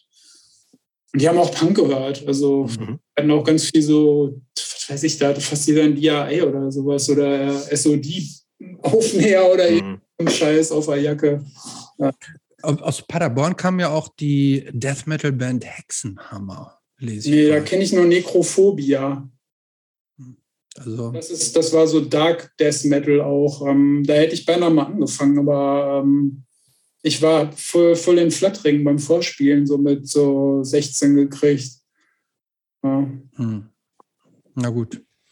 Okay, ich würde gerne, ich würde gerne tatsächlich zur ersten, lass uns ruhig zur ersten Band springen. Also wie bist du dann, du hast ein bisschen Home Recording gemacht, das klingt genau. aber auch eher so, aber warst du auch schon so ein bisschen vernetzt mit anderen Home Recording Freaks? Ja, war Über ich. Fanzine ähm, oder wie auch immer, was was Genau. Ja, äh, da haben wir halt auch mal so Tapes getauscht. Dann hatte ich auch letztens noch mal irgendwie vor zwei Jahren, so Anfang der Pandemie, ähm, Kontakt zu einem und ich habe ihn halt gefragt, ob er mein Tape hat. Mhm. So, dass ich mit ihm damals getauscht habe weil ich wollte es hören, weil ich hab's nicht. Also mhm. das ist halt mir irgendwie mal beim Umzug oder irgendwie sowas. Äh, ich hatte noch eins, ich habe auch noch irgendwie so ein paar Vierspurschlaufen hier rumliegen, aber mehr auch nicht. Also nicht das äh, finale Tape. Und er hat es auch nicht mehr gehabt. Also äh, dann also da, die Aufnahmen sind komplett verloren. Also die äh, sind weg. Aber in deiner Erinnerung, was, was war das dann so? Also wie, wie, womit kann man das irgendwie vergleichen? So Drumcomputer, äh, verzerrte Gitarren, deutsche Texte rausgeschrien. Also es war schon echt hart eigentlich sogar. Düster und hart. Äh, hast du irgendwie so Front to Fortune oder sowas? Nee, nee, überhaupt nicht. Er ach, weiß ich auch nicht, eine Mischung aus Klinik mit deutschen Texten, äh, äh, vermischt mit Fair Sex und Böhmische Dörfer für mich alles. Drums oder mh, so total super billige Dosendrums halt aus dem Synthesizer irgendwie. Und das dann alles nochmal verzerrt. Also ich fand kam, kam das an bei Leuten? Fanden die das gut? Also so, so 10, 15 Leute wollten das schon haben irgendwie. Also jetzt nicht viele, aber ich habe es auch, glaube ich, nicht mehr Leuten angeboten damals. Also das waren halt so Brieffreunde. Ich mhm, habe mhm. verdammt viele Brieffreunde ähm, und Brieffreundinnen. Und, äh, wo, wo, über, über was für Fans sind das eben schon gesagt? Über was sind, sind da so für Fans, über die das war, Das war die Musikzeitschrift Zillow. Ah ja. Ah, die kenne ich auch noch, ja. Die kenne ich auch noch die hieß mal Zillustrierte auch am Anfang und dann hieß sie Zillow. Ähm, die hatten dann ja auch mal irgendwann so ein bisschen so einen kleinen Politikskandal, weil sie Desenjun-Berichte und so weiter auch gebracht haben, was ja auch nicht so cool ist. Ähm, und ähm, das gibt es doch immer noch, oder nicht? Nee, nee, nee, ähm, das ah. gibt es nicht mehr. Nein, nein, das gibt es nicht mehr. Der Easy Edler, der das rausgebracht hat, ist gestorben und äh, dann wurde das halt irgendwie, glaube ich, noch ein bisschen weitergeführt. Und, äh, oh, das kenne ich auf jeden Fall von früher auch noch. Ja, das habe ich mir, das war, weiß ich bin halt so durch den Supermarkt gelatscht, so, weil ich dachte, so gibt es nicht mal irgendwie eine Musikzeitung, Specs, die mir halt irgendwie manchmal so ein bisschen zu hochtrabend war und äh, vielleicht mal das ein oder andere Fanzine, was irgendwo im Plattenladen lag. Ähm, und dann war da auf einmal diese, diese, diese Zeitung mit, mit einer Band, die ich halt cool fand auf dem Cover und dachte so, mitnehmen.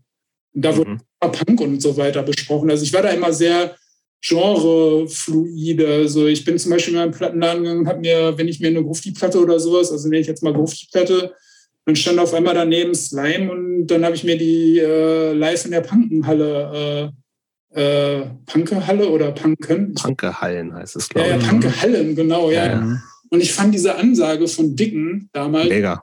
tausendmal angehört, glaube ich. Ja, zu Recht. Ich habe die Platte aufgelegt, und ich habe nicht weitergemacht, sondern ich habe immer wieder zurück, immer wieder zurück. Also, und ich habe mir immer nur diese Ansage, glaube ich, am ersten Tag angehört. Und dann habe ich die Platte durchlaufen lassen und dachte so, Alter, wie geil ist das denn?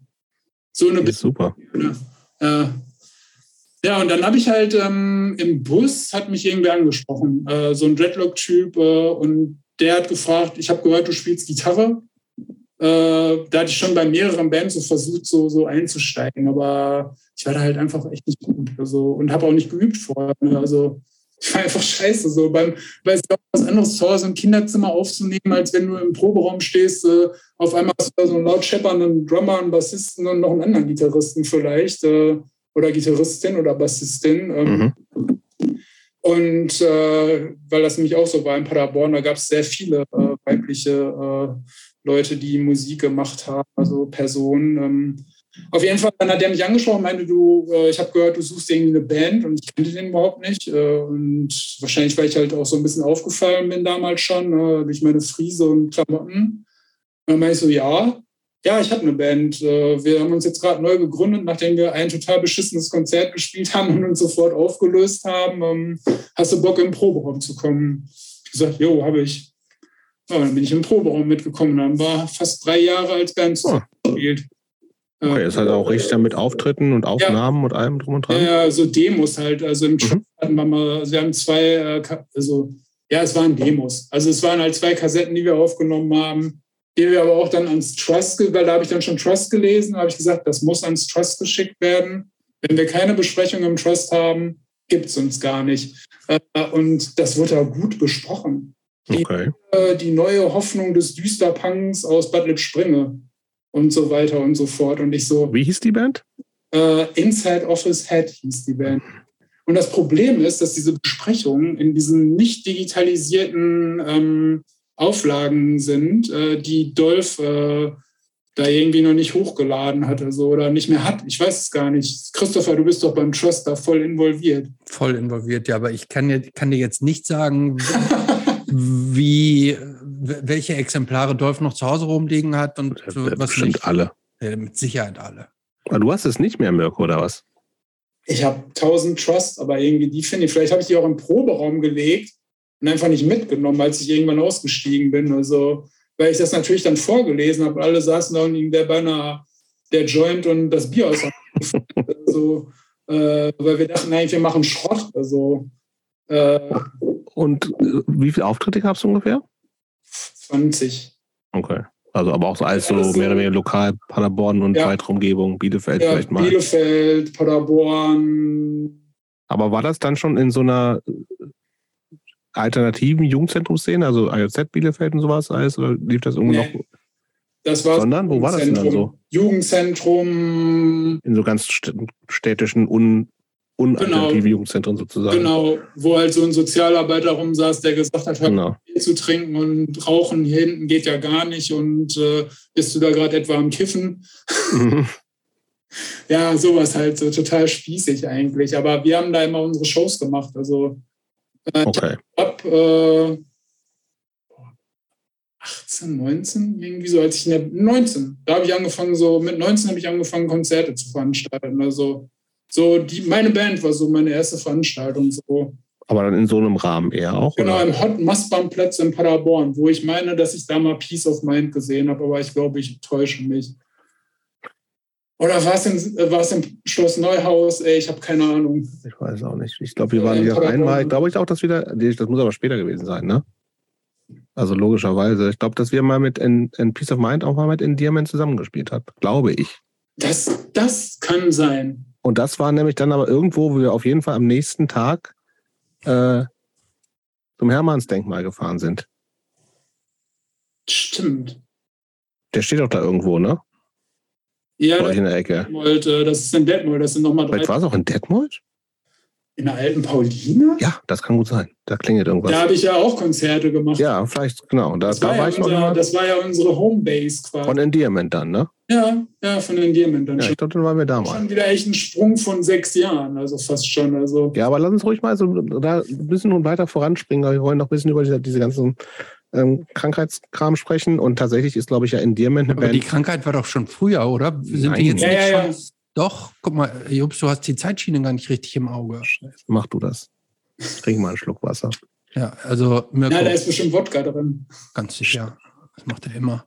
Ähm, nee, äh, erzähl uns doch mal, wann war das dann jetzt mit der, mit der Krankheit? Also ich hatte dann ja erst hier dieses Inside of his Head, äh, nachher Inside of Fragezeichen Head, weil uns so ein paar Leute äh, von so einer feministischen Antifa äh, Gruppe gesagt haben, warum immer nur das His äh, und äh, wieso ist das jetzt schon wieder so Geschlechter äh, und dann wir so, ach komm, ey, scheiß drauf, wir machen einfach ein Fragezeichen hin, Diskussion zu Ende. War auch okay dann, also haben wir dann einfach einen total beschissenen Namen gehabt und dann war, war mir irgendwann das Gekiffe und so weiter da bei der Band und das Saufe zu viel und dann habe ich äh, auch schon nicht mehr getrunken, schon ein Jahr oder so und dann habe ich so eine Hardcore-Band gegründet. Da warst du jetzt Anfang 20 ungefähr, Nee, ja? da war ich, doch, obwohl, doch, ja, da war ich Anfang 20, genau. Äh, Mhm. habe ich den Sänger mitgenommen, dann eine Hardcore-Band gegründet. Äh, können wir ja gleich nochmal drüber sprechen. Auf jeden Fall, ähm, die hat dann auch so zweieinhalb Jahre mit mir Bestand gehabt und mit dem Sänger noch einen Tucken länger, aber auch nicht viel länger. Und dann bin ich halt so 1996 vor einer Show, fühlte ich mich echt nicht gut, so Ende 96. Ähm, Das heißt, du bist da, wenn du 73er Jahren bist, 23, 22, 23.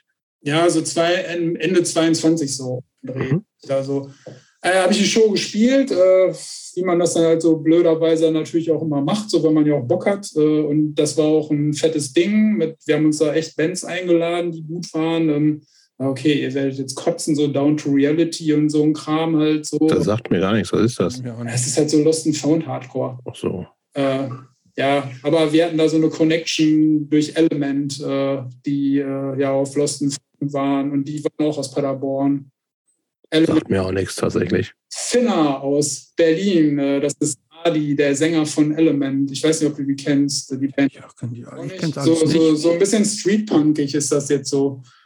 Ja. Auf jeden Fall Kumpels. Die haben das, äh, ähm, mit denen haben wir das zusammen auch öfter gemacht, so Veranstaltungen. Und dann habe ich, das, hab ich das Festival da noch durchgezogen. Und dann bin ich am nächsten Morgen aufgewacht und war sehr krank und äh, bin zum Arzt. Und der hat mich. Aber sehr krank heißt einfach so ich hatte Fieber. Husten, tierisch Husten und fühlte mich einfach scheiße. Und dann bin ich zum Arzt und der meinte, ja, Lungenentzündung. Äh, ja, habe ich drei Wochen Antibiotika genommen, äh, war krankgeschrieben und dann wurde das besser und da meinte er so, hm, beim letzten Röntgencheck, ja, sieht gut aus, aber da unten ist irgendwas komisch an der Lunge. Aber ich, das wird eine Narbe sein, die noch abheilt. Mhm. Mich dann das ganze Jahr, also es waren noch so zwei, drei Monate, fühlte ich mich einfach schlapp. Mhm. Also der Husten und so war weg, aber da ich eher allergisches Asthma habe, ähm, muss ich eh manchmal Asthma-Spray nehmen. Und das habe ich dann halt öfter genommen. Das hätte mir vielleicht schon ein Warnsignal sein sollen. Ja, und dann bin ich Anfang 97 morgens aufgewacht und konnte nicht mehr Piep sagen und wusste nicht mehr, wo hinten und vorne ist, so nach dem Motto. Und war sehr, sehr krank. Also und musste dann mit dem Krankenwagen äh, ins Krankenhaus gefahren werden. Ich konnte auch nicht mehr selber aufstehen.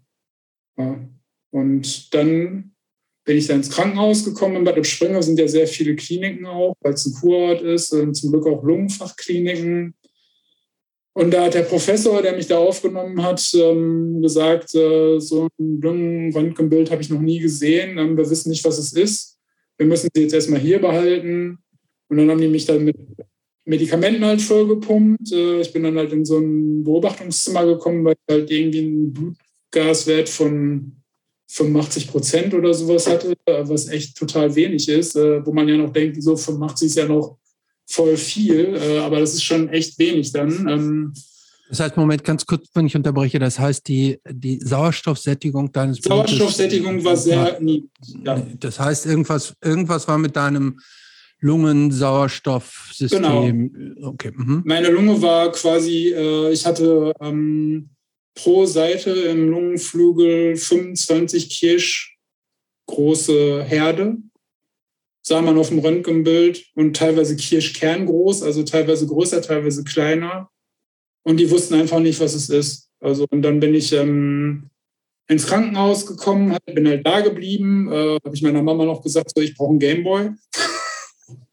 äh, die hat ich dann auch gekauft, äh, weil ich wollte zocken. Äh, und äh, das habe ich irgendwie noch hingekriegt, aber eigentlich wollte ich erstmal nur, dass ich wieder Luft kriege und dann haben die mich echt Infusionen angeschlossen und dann habe ich total stark Cortison gekriegt äh, und so ein lungenerweiterndes Medikament. Mhm. Jetzt bin ich aufgestanden zur Stationsschwester und habe gesagt, mir geht's wieder gut, ich kann nach Hause. Und dann kam der Arzt um die Ecke und meinte so, nee, aber auf gar keinen Fall können Sie nach Hause. Äh, Sie sind total krank äh, und wir wissen einfach nicht, was es ist. Äh, ja, und dann hatte ich am übernächsten Tag, nachdem ich so einigermaßen stabil war, nachdem mein Blutgaswert da, so meine Sättigung wieder so im relativ normalen Bereich war, durch die Medikation natürlich, ne, durch viel Cortison und durch Theophyllin, das erweitert extrem die Lunge, ähm, äh, wurde eine Bronchoskopie gemacht. Äh, bei der wurde auch äh, was. Oder ist das so eine Messung der Bronchien oder sowas? Nee, das ist so. eine, quasi äh, mit dem Endoskop äh, wird, die, wird die Lunge untersucht. Okay. Durch den Hals äh, mit so einer Minimalsedierung, äh, weil man muss atmen dabei. Äh, mhm. So Aber du hast trotzdem so ein Ding im Hals quasi. So Genau, ja. Und mhm. man wird auch gespült und muss das dann aushusten und sowas. Also das ist halt ziemlich ekelhaft und eine Tortur eigentlich. Also ja, und dann wurden da auch so ein paar Sachen rausgeknipst, also so Proben genommen und äh, ans Pathologische Institut in Kiel geschickt. Das ist so eines der renommiertesten pathologischen Institute. Und die haben gesagt, wir können nicht sagen, was das ist. Okay. Ja, und dann lag ich erst mal drei Monate da oder zwei Monate da im Krankenhaus. Währenddessen hatte ich ja schon eine Aus habe ich eine Ausbildung angefangen, äh, so irgendwie ein Jahr, nee, zwei Jahre vorher ähm, als Offset-Drucker.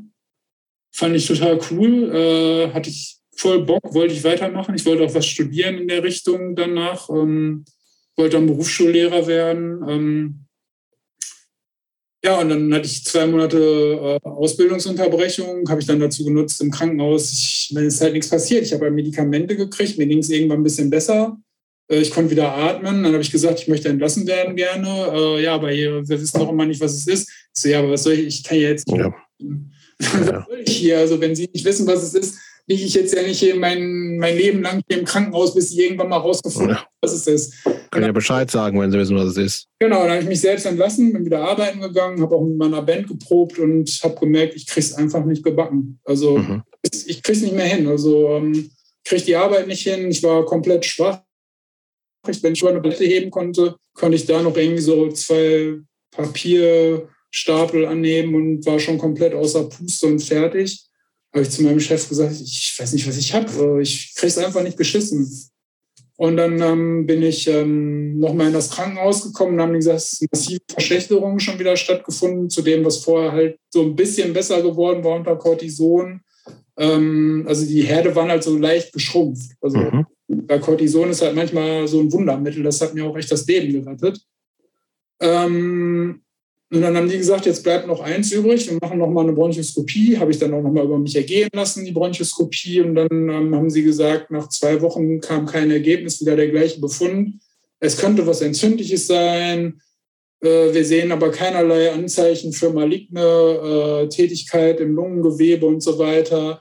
Hat es vielleicht was mit seiner Arbeit zu tun? Dann wurden sämtliche Werkstoffe, mit denen ich arbeite, mhm. habe damals äh, untersucht von der Berufsgenossenschaft, wurde das damals gemacht kam nichts bei raus. Nix hätte. Das heißt, dieses Thema, wir sprechen ja schon, dass das der, der Krebs, den du. Das hattest, ist der ne? Krebs. Das, ist das der heißt, Krebs, das, war, genau. das wurde aber niemals als, als Option in den Raum gestellt? Ja, schon. Äh, von zwei Assistenzärzten, weil ich auch nachts immer sehr stark geschwitzt habe. Äh, und es gibt so ein, das heißt Tumorfieber. Mhm. Äh, das ist halt so eine Begleiterkrankung, Begleiterscheinung von einem halt so malignen Erkrankungen. Ähm, ich weiß nicht, wieso der Körper dann nachts schwitzt, aber man kriegt halt Nachtschweiß es ist halt einfach so. Ich bin nachts aufgewacht und war meistens klitschnass. So. Mhm. Äh, ja, und dann haben die Ärzte gesagt, so ja, das Einzige, was wir jetzt noch machen können, ist, sie gehen nach Bielefeld ins Krankenhaus, äh, ins Klinikum Mitte und lassen dann eine offene Lungenbiopsie machen. Und eine offene Lungenbiopsie heißt, äh, es wird quasi der Brustkorb. Äh, Christopher ist ja auch jemand, der schon mal im Krankenhaus war. Der Kopf wird an einer Seite geöffnet und also unter Narkose natürlich. Äh, ist halt eine große OP äh, geöffnet und äh, damit die Ärzte die Lunge sich mal angucken können, live. Also mhm. und dann werden halt auch große Proben genommen, also größere Proben, als man bei so einer Bronchoskopie äh, kriegen kann. Ja, und da ist dann leider auch nichts rausgekommen. Ich habe quasi einen Pneumothorax gehabt, äh, eine riesige Narbe äh, und lag dann zwei Monate im Krankenhaus. Vor der OP habe ich noch einen epileptischen Anfall gekriegt, äh, quasi. Einfach so zum ersten Mal. Zum ersten Mal, äh, den mhm. Tag der OP. Hat mir eine tierische Schulterprellung zugezogen. Ähm, ja, und dann. Äh, Hast du, äh, wenn ich ganz kurz unterbrechen ja. darf, ähm, das zog sich dann ja schon relativ lange hin. Ja, so, fünf so, ähm, Monate. Fünf Monate. Hast du Hast du da schon so langsam angefangen, dir so auch ernsthafte Sorgen zu machen oder dachtest du, ja, das ist halt irgendwas und die kriegen nur noch nicht raus, was es ist? Nee, ich war da, ich war, äh, als ich da im Klinikum Mitte war, war ich äh, echt verzweifelt. Also da ja, glaube ich. Also kurz vorm Nervenzusammenbruch. Also ich habe auch einen Nervenzusammenbruch gekriegt dann. Ähm, und zwar, weil die mich in die radiologische Bestrahlungsstation geschoben haben und da abgestellt haben. Also die haben mich quasi auf eine Krebsstation äh, geschoben da äh, in, äh, und haben aber gesagt, ja, wir wissen nicht, was es ist, sie kriegen halt weiter Cortison und bla bla. Und dann hatte ich ja diesen epileptischen Anfall und der war ehrlich gesagt am Ende ein Glücksfall, dass ich den hatte, weil es kam nämlich ein Neurologe aus dem anderen großen Klinikum in Bielefeld, Gilead. Ähm, das ist ja so eine Klinikstadt eigentlich, also Biel. Ähm, kam als Konsil äh, zu mir und hat neurologische Untersuchungen gemacht. Und der war total fit. Und den hatte ich so auch so als total engagiert noch so im Kopf, so als er dieses Konsil gemacht hat. Und dann ähm, habe ich den angerufen und gesagt, äh, ich habe das Gefühl, die lassen mich hier verrecken. Also echt, also ich, ich habe das Gefühl gehabt, die, die wissen nicht mehr weiter. Wir haben jetzt irgendwie so irgendwas gemacht, aber es passiert nichts. Äh, und dann hat er gesagt, ja, Sie können, ich kann Sie jetzt nicht einfach zu mir holen. Das ist halt, das geht nicht. Also Sie müssen sich dahin lassen und dann kommen Sie einfach zu mir. Und dann nehme ich Sie auf, weil Sie einen epileptischen Anfall hatten. Und dann wird das hier weiterverfolgt. Und die haben sich da richtig reingekniet. Also in dem Klinikum ähm, haben die wirklich Himmel und Hölle in Bewegung gesetzt. Die haben mit international haben die da quasi äh, versucht, dass äh, die haben nicht nur quasi, die haben das versucht, die haben das international. Ähm, da, waren, da war so ein neurologischer, onkologischer Fachkongress gerade irgendwo. Da haben die Leute aus den USA und keine Ahnung, was weiß ich, was gefragt, was das sein könnte. Und alle haben immer gesagt, das muss ein Lymphom irgendwie sein. Also irgendwie sowas. Also was, aber. Was ist, was ist das? Äh, mhm. Lymphdrüsenkrebs. Mhm. Ähm, und dann habe ich, äh, ich kürze das mal so ein bisschen ab, dann habe ich halt irgendwann auch zwischendurch mal aufgegeben, nachdem ich schon, dann hatte ich ja auch mal eine große Kopf-OP. Nee, was, was, was heißt denn große Kopf? Verstehe ich auch nicht. Wo kommt die jetzt plötzlich auf einmal her? Ich hatte ja den Nepile, ach so, äh, das habe ich ja, das habe ich ja nicht erzählt. Also. Du hast den epileptischen Anfall, hast du erzählt. Ich hatte den epileptischen Anfall und dann musste ich natürlich ins MRT. Ah der, das, dann haben in, in der einen Klinik haben sie schon CT gemacht und dann hat mir der Arzt da gesagt, ja, da ist eine Raumforderung, äh, wir wissen aber nicht, was für eine. Ähm, und dann bin ich ins MRT in äh, Bethel gekommen und die haben gesagt, das ist ein Tumor von ähm, Mandarinen, eine kleine Mandarine. Im Kopf. Ähm, Im Kopf, ja. Äh, Im Seezentrum, äh, am, See, am Seezentrumsrand, äh, um es mal genau zu sagen. Deshalb habe ich auch so ich hatte während meiner Erkrankung so äh, ganz viel so äh, optische ähm, Trigger und so. Also ich bin halt äh, so ein bisschen fotosensibel auch dadurch geworden und äh, habe Gesichtsfelddefekt dadurch erlitten und so weiter.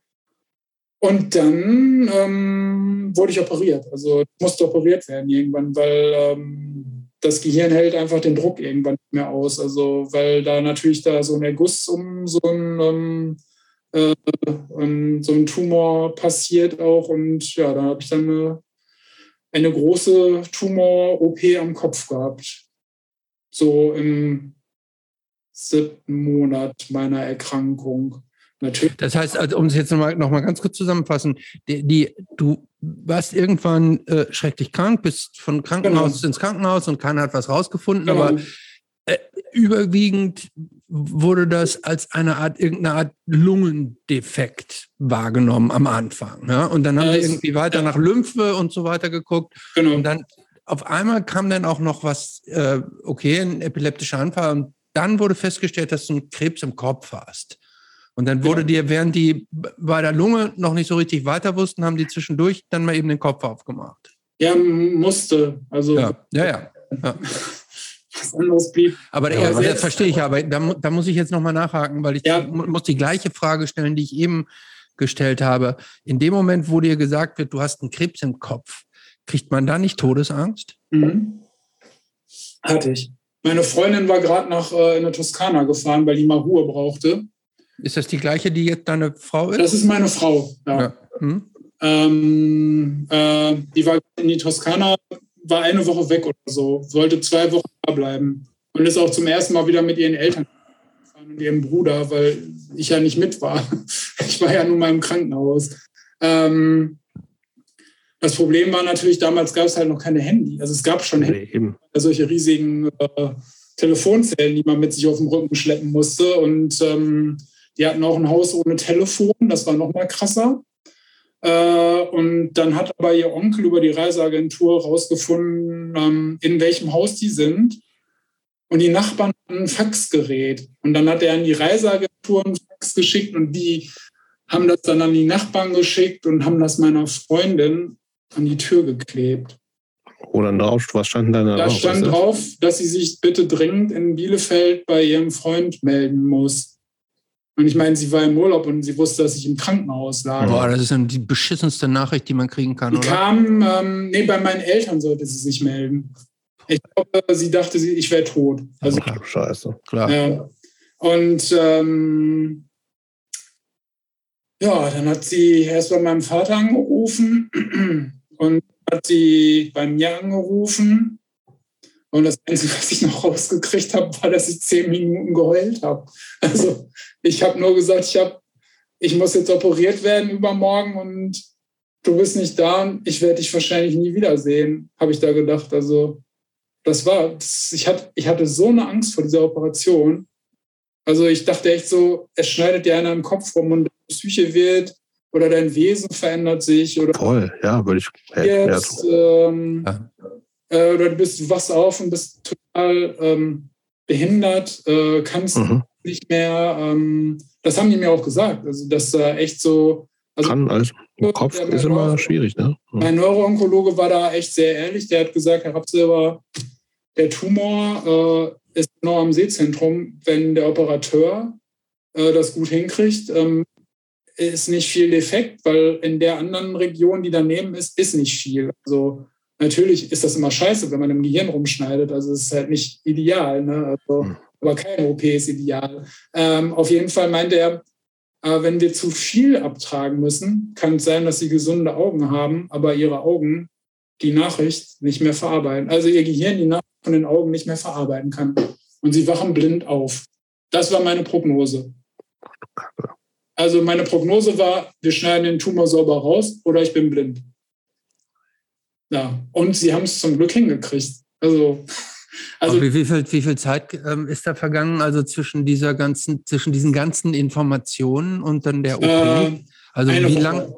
Du musst eine dich Woche. eine Woche mit diesen Hiobs-Botschaften äh, alleine praktisch mit dir äh, das so ausmachen. War denn, waren denn deine Eltern irgendwas? Ja, ja, klar. Warst du, die meine, waren schon da dann auch. Ja? Mein Vater, meine Mutter konnte einfach irgendwann nicht mehr. Die hat irgendwann auf, also psychisch abgeklappt einfach irgendwie. Aber mein Vater war da echt tough. Also äh, der hat mir letztens noch mal erzählt, dass er auch mal so im Auto dann vorm Krankenhaus mal ein Tränchen verdrückt hat, aber ähm, er war eigentlich fast jeden Tag da. Also das muss man, ich vorher zu meinem Vater keine großartige, also schon eine Beziehung, aber jetzt nicht so, hey, wir sind Best Buddies oder so. Mhm. Ich fand immer ganz cool, äh, aber ich habe so mein Ding gemacht, er hat so sein Ding gemacht. Zu meiner Mom hatte ich halt so so mehr Draht, aber so zusammen waren wir halt schon eine ganz coole Familie eigentlich. Äh, außer dass sie halt Schlüsselkind war, aber scheiß drauf. Ne? Also es ist halt einfach so. Aber es war ja schon so eine, so eine Situation, dass es war alternativlos. Das heißt, die OP muss gemacht werden. Das war alternativlos. Ich wäre okay. sonst an Hirndruck gestorben. Okay. Äh, also, oder wäre halt. Äh, das macht es ja vielleicht noch so ein bisschen einfacher sagst, okay, ich muss jetzt gar nicht mal entscheiden, ist das die bessere oder aber nee, wahrscheinlich auch nicht. Ja, aber es war trotzdem, es war in dem Moment war es für mich die, ich habe mal irgendwann, als ich klein war, so, eine, so, eine, so, ein Film über so ein Mädchen gekriegt, die eine Gehirn-OP hatte. Mhm. Das war so voll so der Horrorfilm, so äh, habe ich so zufällig so, weißt du, so zapp durchs äh, Fernsehen durch deine fünf Programme und, äh, und auf einmal bleibst du darauf hängen und ich fand das voll gruselig. Äh, und dann habe ich auf einmal selber diese, das war so eine Urangst vor mir, so ein Gehirntumor. Also, mhm. Das ist ja auch das äh, Schlimmste. Also Tumor als solches ist ja schon schlimm. Ne? Ja. Und wenn dir dann, wenn du dann noch weißt, irgendwie der wird rausgeschnitten in, in, dem, in der Schaltzentrale deines Organismus ja. und wenn ja. da auch nur irgendwas nicht ganz sauber läuft.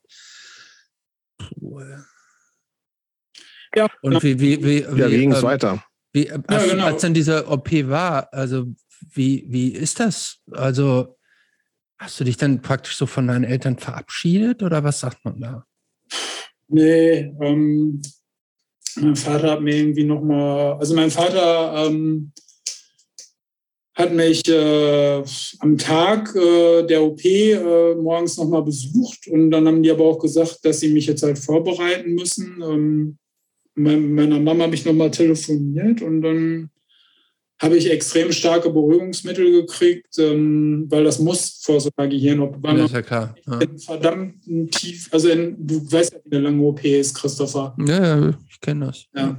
Äh, man wird da echt in, in nicht eine normale Narkose äh, versetzt, äh, wie bei so einer, einem Kurzeingriff, sondern du wirst du echt in eine richtig tiefe Narkose versetzt. Also, und da habe ich halt vorher so, so eine Scheißegal-Spritze gekriegt oder noch eine und ähm, auf dem Weg zum OP habe ich, glaube ich, der OP-Schwester mein halbes Leben erzählt. Die hat mich am nächsten Tag besucht auf der Station. Äh, also Spoiler, äh, ich habe es überlebt, ich sitze ja jetzt auch hier. Ja, das, das, werden sich die meisten schon gedacht haben. ja, auf jeden Fall. Ähm, ähm, aber das war Horror. Also das war total Horror. Also fand ich. Also es war für mich so mit einer der schlimmsten Momente meines Lebens. Also so dieses davor. Und ich habe mir auch von einem Arzt am Tag vor der OP, der mich operiert hat, ich wollte wissen, wer das ist, habe ich, hab ich gesagt, zeigen Sie mir bitte Ihre Hände. Hat er seine Hände ausgestreckt, waren total ruhig. Ich so, okay. Die haben nicht so gezittert. Nein, ohne Scheiß. Ich wollte das einfach sehen. Also ja, ja klar. Es, es war für mich einfach eine total absurde Vorstellung, dass der mir morgen im Kopf rumschneidet. Hattest du da eigentlich schon äh, Also für die OP werden die dir im Zweifel ja auch den Kopf komplett rasiert haben oder ja. waren da die Haare schon aufgrund der irgendwelche äh, Medikamente ausgefallen? Ja, die waren halt so ein bisschen schütterer geworden, aber ich habe da meine 60 Chemo gehabt, äh, die ich auf Verdacht gekriegt habe. Wir sind noch immer im Vorkrebsstadium, ne? Mhm. Also mhm. wir haben noch keine Diagnose. Herr mhm.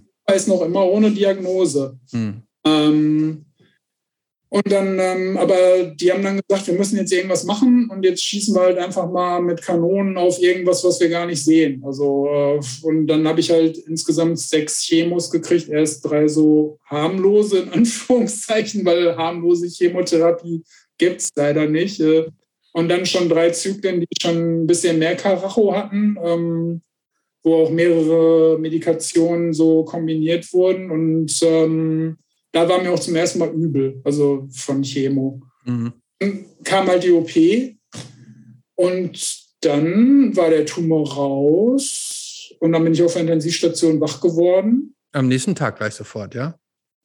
Äh, abends.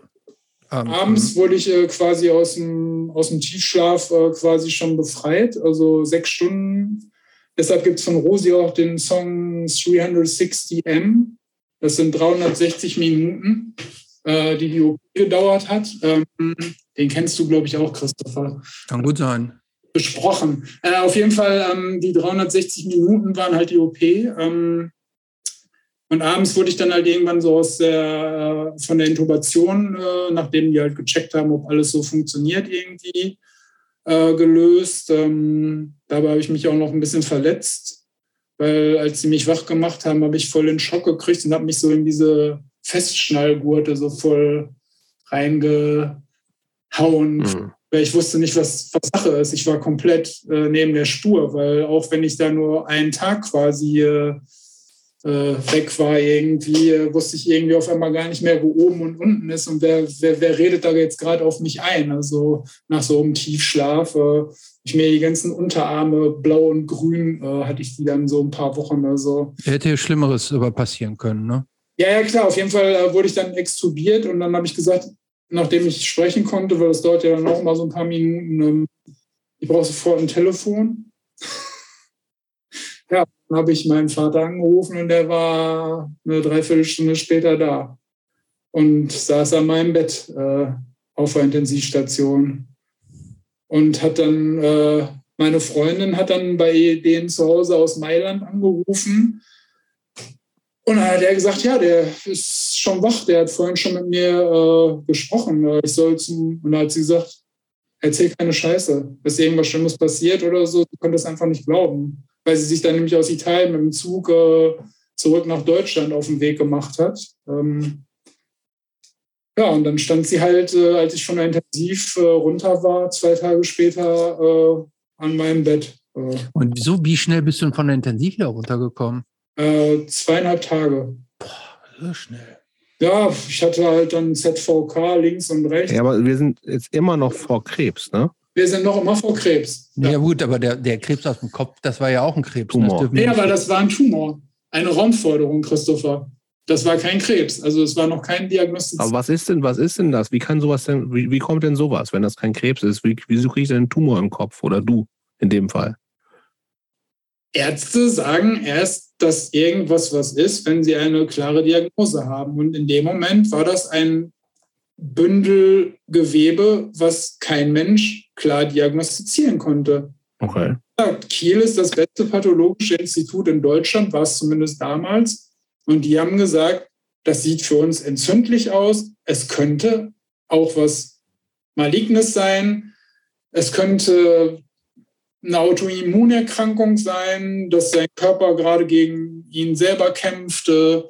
Aber wir können nicht klar sagen, dass das bösartig ist. Ja. Moment, also es kann sein, dass dieser Tumor im Kopf, dass der gar kein bösartiger Tumor war, sondern halt nur einfach irgend so eine Verwachsung, sagen wir jetzt mal. Ja, aber war es nicht. Okay, also. Jetzt, ja, ja. Okay, das heißt, da war, der erste Krebs war raus. Der erste Krebs war raus, äh, hat aber immer noch ein bisschen Theater gemacht. Äh, ja, und dann ähm, ging das halt so. Okay, aber gibt es denn danach, du hast diese monatelang irgendwie mit Krankenhausaufenthalten und diversen Scheiß alles und Todesängsten, ähm, wie, wie bist du denn daraus wieder in so ein, wie gibt es danach überhaupt einen Alltag wieder? Ausbildung ist ja quasi. In dem, Moment, so. in dem Moment war es Überlebenskampf.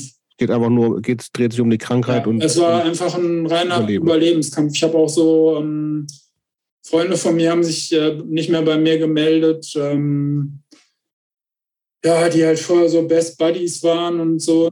Bandkollegen haben sich teilweise nicht mehr gemeldet. Ein Bandkollege hat sich immer gemeldet. Da hatte ich auch schon so die ersten Ansätze von den Diamond waren da schon so am Start. Der in Diamond mhm. sogar ein Bassist, die haben sich immer gemeldet. Ähm, die waren halt echt cool. Äh, da hießen wir noch Unit Strike, äh, haben Oldschool Hardcore gemacht, eine Probe und danach war ich halt krank. Mhm. Und ähm, und äh, ja, das ist halt einfach ein Kampf gewesen. Anders kann ich es leider nicht sagen. Also, und diesen Kampf habe ich dann irgendwann im November 2017 aufgegeben. Was heißt das? das ist aber ganz schön lange. Was, was ja, heißt das? Der, ja. Was heißt, du hast den Kampf aufgegeben? Ich konnte nicht mehr. Ich habe gesagt, ist jetzt, jetzt ist halt Schicht im Schacht, das war es jetzt halt so. Ich hatte dann zwischenzeitlich nochmal so eine Mittenverschiebung vom Gehirn. Das heißt, äh, um, das, äh, um die OP-Narbe hat sich so ein extremes Ödem gebildet, was auch der behandelnde Arzt damals, äh, da war ich dann auf einer internistischen Station, ich habe dem gesagt, ich habe Sehstörungen. Mhm. Mit einem Neurologen reden. Ähm, ich, ich mache mal eben kurz diesen neurologischen Grundcheck-up. So, Sie hatten ja auch eine Kopf-OP. Äh, da ist das normal, dass man halt, das war ja auch am Seezentrum. Wenn ich so, nein, mir geht es echt richtig schlecht. Also ich muss mit dem Neurologen reden. Äh, und dann habe ich auch versucht, meinen Arzt zu erreichen. Der war aber an dem Tag gerade nicht im Krankenhaus, der war auf irgendeinem Kongress. Und dann ähm, habe ich gesagt, okay, dann ist es halt so, vielleicht ist es ja auch so. Äh, weißt du, und dann bin mhm. Gefahren und abends im Krankenwagen in Paderborn im Krankenhaus gelandet. Ja, und die mussten mich dann zwei Tage später, nachdem die mich stabilisiert hatten, äh, zurück nach Bethel bringen. Da bin ich dann sofort auf der Neurologie wieder gelandet. MRT sofort gemacht und dann haben die halt gesehen, dass sich um die Operationsnarbe halt so viel Gewebswasser gebildet hat, dass quasi das Gehirn, also das Gehirn ist ja quasi zwei Hälften und es war stand halt so. Also es war, wurde halt so zur Seite gedrückt, so die eine. Und da besteht halt absolute Lebensgefahr. Also bei sowas äh, ist, ähm, also das war halt so eine Art Todsache. Also das war, ähm, mein, die haben meine Eltern an, meine Eltern sind dann halt sofort nachgekommen. Alle Patienten mussten aus dem Zimmer, ich war alleine im Zimmer, meine Eltern haben die Betten da drin gekriegt. Ähm, das weiß ich aber nur noch so, also ich weiß, dass das dass es halt war. Ich weiß halt auch, dass es diese Mittenverschiebung hatte. Aber ich habe wohl so hart sediert, äh, weil es mir halt so scheiße ging, äh, so schlecht einfach ging, ähm, dass ich ähm, da ja die Nacht äh, irgendwie überlebt habe. Also ich habe halt so krasse Medikationen gekriegt, die eigentlich für ähm, äh, nierenkranke Menschen ist, ähm, die an der Dialyse sind, die aber nicht mehr richtig funktioniert. So entwässernde Medikation habe ich da gekriegt. Und ganz stark Cortison auch wieder. Ähm.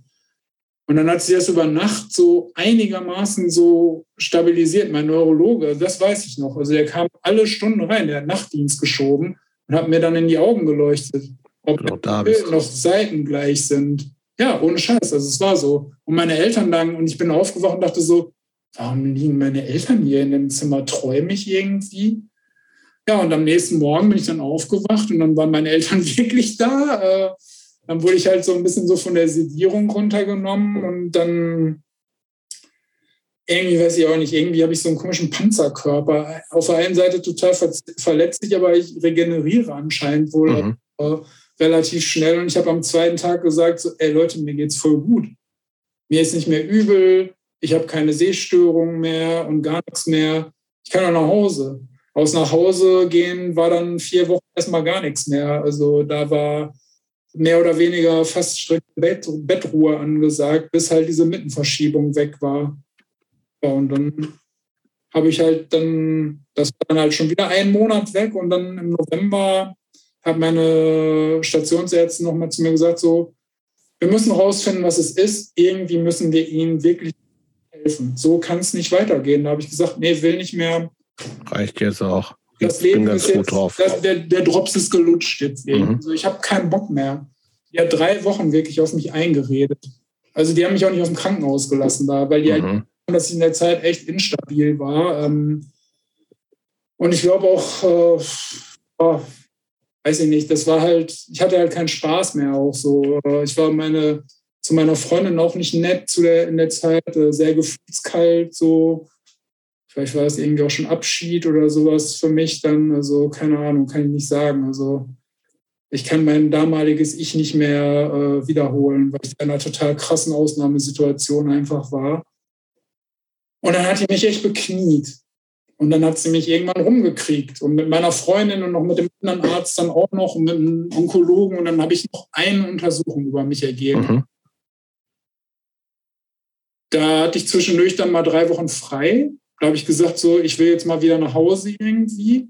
Da habe ich gesagt, ich lasse diese eine Untersuchung. Das war dann Anfang 98 schon. Und ich dachte so, äh, das fällt mir echt schwer. Ähm, Ende 97 bin ich mit meinem Vater in Teutoburger Wald gefahren und habe gesagt, ich hätte, da gab es bei uns schon jahrelang keinen Weihnachtsbaum mehr, aber ich hätte gerne noch einen Weihnachtsbaum.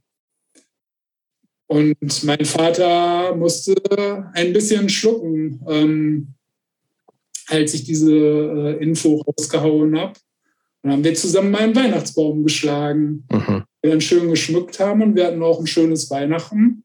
Dann habe ich im Januar ähm, Mitte Januar 98 habe ich diese letzte Untersuchung, äh, also meine eventuell finale Untersuchung über mich ergehen lassen. Und zwar war das eine extrem heftige Lungenbiopsie, also nicht Biopsie, sondern Bronchoskopie, äh, die richtig mit so einem OP-Team auch gemacht wurde. Aber ich musste trotzdem bei Bewusstsein sein.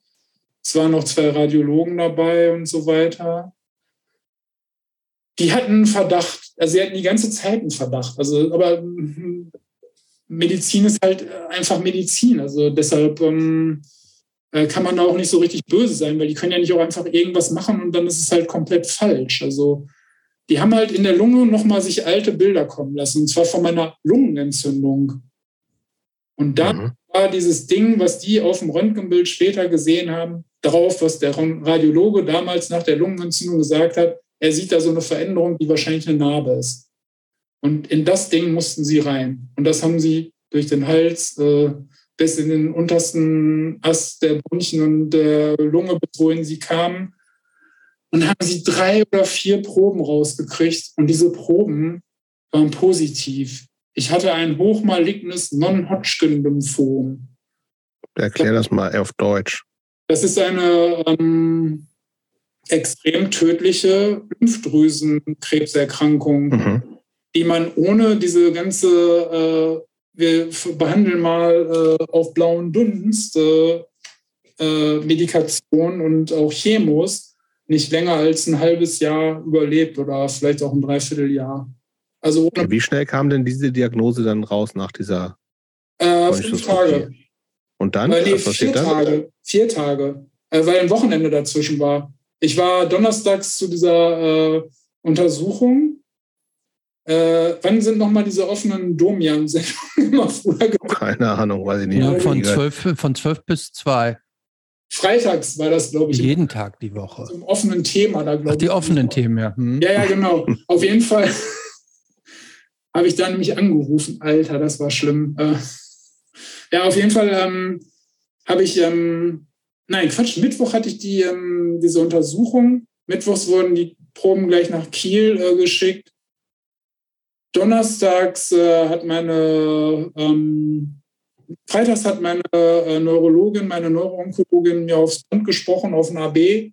Sie hätte mich nicht erreicht. Ich müsste sie dringend zurückrufen. Wir müssen sie, ich muss am Samstag in die Klinik kommen. Wir müssen was besprechen. Und dann war mir klar, was Sache ist sie haben was gefunden. Also, ähm, also es war innerhalb von drei Tagen, war quasi mhm. das Ergebnis da und das ist echt fix. Also Aber, okay, aber verstehe ich das richtig, dass du gesagt hast, das, was sie da gefunden haben, ist eigentlich so aggressiv und so tödlich, dass. Mhm. wenn die Ärzte nicht vorher quasi so eigentlich aus Unwissenheit Chemos gegeben hatten. Einfach nur so, wir, wir, wir schießen jetzt mal auf etwas, von dem wir gar nicht wissen, ob es da ist, wo, wo man ja auch sagen könnte, oh, die haben, da wurde ja relativ früh mit Kanonen auf Spatzen geschossen, dass eigentlich so diese, diese, diese Präventivmaßnahmen, ähm, ohne dafür, ohne dass es dafür einen richtigen Beleg gab, dass diese Präventivmaßnahmen die, die eigentlich das Leben gerettet haben, ja. weil, weil dadurch im Grunde der, der Krebs lange bevor er richtig erkannt war, schon äh, so angegriffen und so ein bisschen im Zaume gehalten wurde. Kann man das so sagen? Das stimmt, das ist korrekt so. Ja. Mhm. Und, äh, auch Cortison hat da verdammt viel geholfen. Also auch wenn es mich leider auch ein bisschen kaputt gemacht hat auf der anderen Seite. Ja. Aber da habe ich echt also Glück gehabt, dass ich diese andere Klinik verlassen habe, also ähm, und diesen Neurologen äh, quasi kennengelernt habe. Also das. Ja, was, was passiert dann? Also ist das auch ein Stück weit nicht auch eine Erleichterung? Also ich meine, es ist eine Scheißdiagnose, aber es ist immerhin eine. Kann ich ja, mir das so vorstellen? Das war, ähm, wir hatten eigentlich geplant, äh, samstags indisch essen zu gehen in Paderborn, weil da gibt es halt so ein paar Inder, weil da war ja früher hier äh, britische Soldaten und äh, da gab es halt sehr gute indische Restaurants, wo es halt auch vegetarisch echt viel gab und so. Mhm. Und dann habe ich gesagt, komm, wir fahren erst nach Bielefeld, ich hole mir da irgendwie die Diagnose und ich hol, äh, du holst mich ab, wir fahren dann nach Bielefeld und dann verbringen wir das Wochenende bei mir in Paderborn. Und wir haben auch gesagt, ich soll jemanden mitbringen, der ähm, befestigt, entweder meinen Vater oder meine Freundin äh, weil die es schon geblickt haben. Also meine Mutter hätte das nicht hingekriegt. Also die wäre mhm. komplett zusammengebrochen. Dann. Aber ganz kurz, was musste denn da gemacht werden, nachdem sie das, ähm, äh, also ich, wie kriegt ja, man das, das Licht denn weg? Das wusste ich halt nicht. Ne? Ich sollte halt einfach kommen. Ich sollte ins Klinikum kommen, äh, in meine, auf meine Station, ins Besprechungszimmer um so und so viel Uhr. Und dann saß da der Chef-Onkologe. Aber einfach nur kommen und haben die gleich gesagt, bringen Sie das Köfferchen mit? Nee, das Einfach kann ich noch nicht mitbringen. Nur kommen, hm. erstmal hm. besprechen. Aber montags musste ich dann einziehen.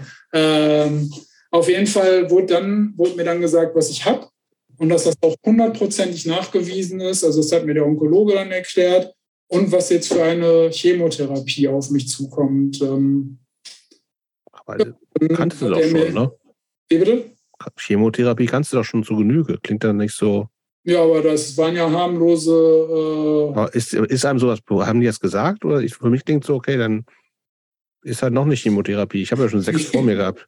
Es, es gibt Chemotherapie und es gibt Chemotherapie. Ja, das weiß ich nicht. Erzähl, erzähl uns ja, das. Auf jeden Fall haben die mir dann gesagt, so ihre Krebsform ist sehr aggressiv. Das Gute daran ist, dass die bei den Lymphomen die hochaggressiven Formen ähm, besser zu behandeln sind als die niedrig malignen Formen. Ähm, äh, die kann man, konnte man damals, mittlerweile kann man die, glaube ich, auch heilen, konnte man damals noch zum Stillstand bringen, aber die hochaggressiven konnte man damals schon heilen. Mhm. Aber dafür muss man eine, Stamm, äh, eine äh, Hochdosis-Chemotherapie mit Stammzellen äh, Reinfusion oder äh, Retransplantation ähm, bekommen. Das heißt, äh, der Zyklus läuft, also ein Chemozyklus, das sind extrem heftig dosierte Zytostatika, also Antikrebsmedikation ist das. Ähm, der Zyklus läuft äh, sieben Tage dreimal am Tag, also die ersten zwei Zyklen. Die sind schon der Hammer. Also ähm, dann bist du am zehnten oder zwölften Tag, je nachdem, wie so das Immunsystem da mitspielt und dein Zellwachstum und so weiter, äh, im Nadir. Der Nadir ist quasi der Keller deiner Zellen. Ähm, mhm. äh, und dann musst du in, in Isolation, weil äh, das geht dann halt noch weiter. Also der, die Zellen fallen dann noch immer weiter ab und dann kommt man zwischen sieben und 14 Tage, je nachdem, wie lange es braucht, bis die Zellen wieder wachsen, ähm, in ein Isolationszimmer, in das die Leute nur mit Maske, Kittel mhm. und Häubchen und desinfizierten Händen und so weiter rein dürfen. Und das mhm. hat er erklärt und er hat mir auch erzählt, dass mir vielleicht alle Zähne ausfallen werden und äh, aber dass diese Therapie halt sehr gut ist äh, und, und so weiter und so fort. Äh, ja. Und Uff. ja. Also schon so ein, so ein Hammer. Das war schon ein Hammer, ja. Und dann ähm, habe ich aber gesagt, yes. Also ich habe mich voll gefreut, weißt du so. Weil so konkreter was passiert wahrscheinlich, ne? Dass, dass ich jetzt endlich sowas habe, wo, wo die halt sagen, das kann man behandeln, das kann man mhm. heilen. Also dass man das heilen kann und nicht nur irgendwie ja so runterdrücken oder irgendwie sowas. Also ja, meine Freundin ist natürlich dann auch erstmal so ein bisschen in Tränen ausgebrochen. Äh, ist klar, ne? Also ich meine, ja. Mit was für einer, gibt es dann, sagen Sie, okay, Sie werden jetzt noch die nächsten zweieinhalb Monate damit zu tun haben? Gibt es da so eine zeitliche Perspektive? Es gab einen Therapieplan. Also es gab okay. einen Therapieplan. Und der Thera und wie lang war der ungefähr? Start der Chemo war Anfang Februar dann. Also das war dann halt so Januar, ich kann es ja nicht genau auf den Tag sagen. Ja, nee, nee, ist, ist, ist genau also, Reden wir jetzt hier von neun Monaten oder anderthalb Jahren oder wie, wie lang ist so ein Plan? Äh, der Therapieplan war sieben Monate. Okay. Sechs Monate. Sechs auch klar ist, dass da passiert nichts anderes außer. Da passiert nichts anderes außer Chemopumpen und zwischendurch mal nach Hause. Vielleicht okay, zum, wie so ein Urlaub quasi. Ja, um mal nach Hause zu kommen, wo man okay. sich auch nicht so richtig wohlfühlt. Also. Okay, ich würde das gerne mal so, so ein bisschen abkürzen. Ja, würde ich auch gerne. gut. Ähm, also du, du, du hast das durchgezogen, ja. offensichtlich. Ja. Ähm, als das, also ist das dann irgendwann beendet und die Ärzte sagen, okay, alles klar, sie sind jetzt quasi erstmal geheilt. Und jetzt kann ihr Leben wieder normal anfangen. Machen sie, fangen sie nochmal neu an. Wie, wie, geht, wie wird man daraus entlassen? Ja, also meine Neurologin wollte mir damals ähm, schon ähm, eigentlich eine Reha angedeihen lassen und auch äh, so ein bisschen psychotherapeutische Begleitung. Und da war ich aber so tief noch im Chemosumpf, dass ich das halt so komplett abgelehnt habe irgendwie. Ich habe gesagt, ich will nach Hause einfach nur. Mhm. Das war ziemlich dumm. Äh, und ich bin dann also quasi nach äh, im Juli entlassen worden. Und dann ich hatte so einen Katheter, also der hier so im Hals, also er wird in die Hauptschlagader zum Herz, äh, damit das so hochvolumige Chemo ist das halt. Die kann man nicht über so einen Port oder so einen ganz normalen Zugang oder sowas geben, sondern man braucht einen großen Schlauch, wo ordentlich Flüssigkeit durchgeballert und das hatte ich halt fest verlegt. Also es wird halt so ein Schnitt am Hals gemacht, dann wird das halt so in die Vene da reingeführt und unter der Brust durchgetunnelt und dann da festgenäht. Ich durfte zum Beispiel auch sieben Monate nicht duschen, richtig. Also ähm, ja. Das würde ich auch fast hinkriegen. Stinkender Punker, ne? Ja, das, das stört uns nicht. Auf jeden Fall ähm, wollte ich dann entlassen und dann äh, musste ich zwei oder drei Wochen später nochmal antreten, hier zum Abdomen-CT, also Brustkorb, Bauchraum, äh, Kopf-MRT, also Kernspin. Und da war zum ersten Mal eine massive Verbesserung zu sehen. Also mhm. massiv. Äh, und dann ähm, war ich vier Wochen später nochmal da und da haben sie dann das erste Mal, es sind Anzeichen einer Teilremission zu sehen. Also Teilremission heißt halt Remission ist halt geheilt. Also Heilung mhm. gibt es halt eh erst nach fünf Jahren, das äh, Kärtchen.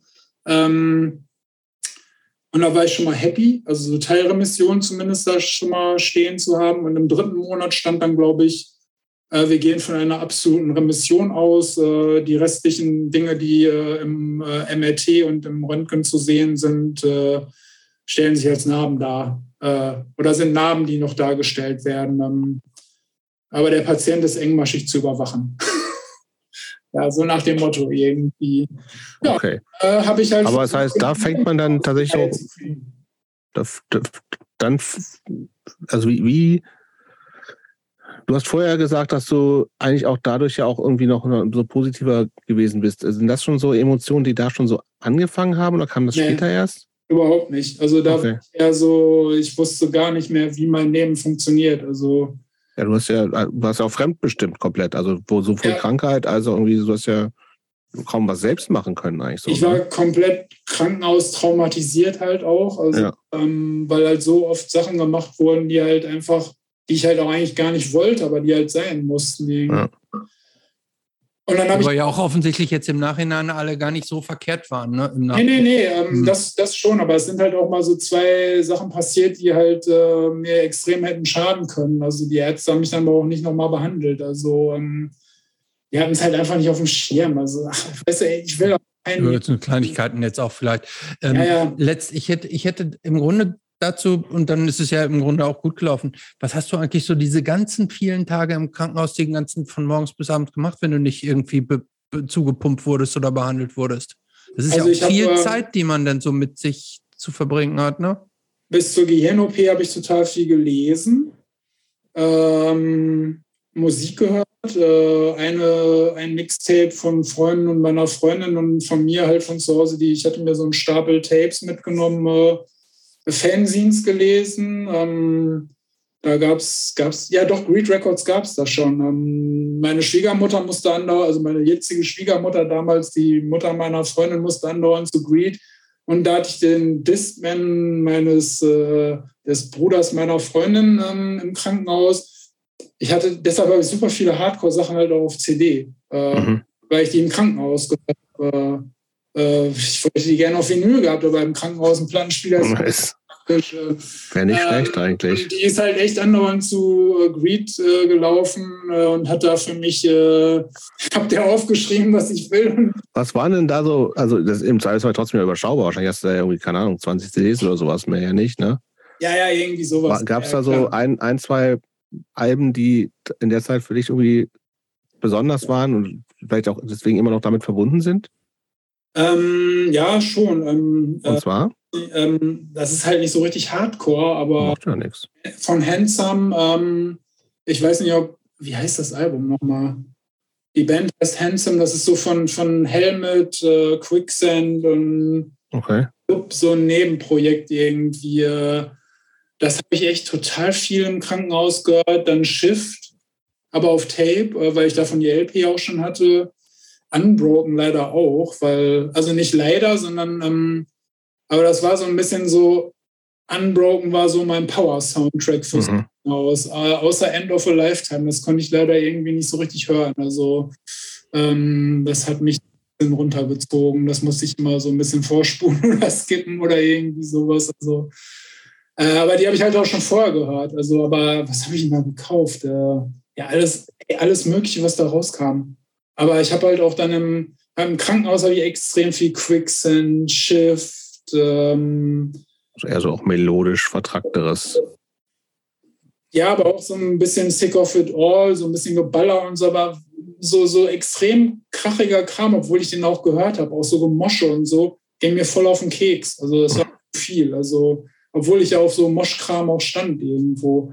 Ähm, ja, und nach dem Krankenhaus habe ich dann versucht, mein Leben irgendwie in den Griff zu. Ja, wollte gerade sagen, ja, wie, wie, was passiert ja. denn? Du hast die Ausbildung konntest du ja offensichtlich nicht zu Ende machen. Also ich habe versucht, die zu Ende zu machen. Okay. Ähm, ich habe mich bei der IHK gemeldet und habe gesagt, hey, ich bin wieder da, Leute. Nachdem du wie lange ähm, ähm, ausgesetzt hattest? Fast zwei Jahre. Fast zwei Jahre. Mhm. Also war die Ausbildung äh, passé. Also die konnte ich von vorne, hätte ich von vorne anfangen mhm. können. Da habe ich dann meinem Chef gesagt, der mich gerne wieder gehabt hätte, nee, geht nicht. Dann habe ich mich über Berufsgenossenschaft gesagt, so wie ist denn das eigentlich mit so einer ähm, Anfallskrankheit, die ich ja jetzt nun mal hatte, leider, ne, durch die Gehirn-OP. Darf ich da überhaupt an laufenden Maschinen arbeiten? Dann haben die gesagt, nee. damit war die Sache gegessen. Also damit war mein Job äh, weg. Also meine Ausbildung war vorbei und äh, die Perspektive, äh, das, was ich alles machen wollte, war auch weg. Also, na, und dann musste ich mich komplett umorientieren. Ja. Und dann?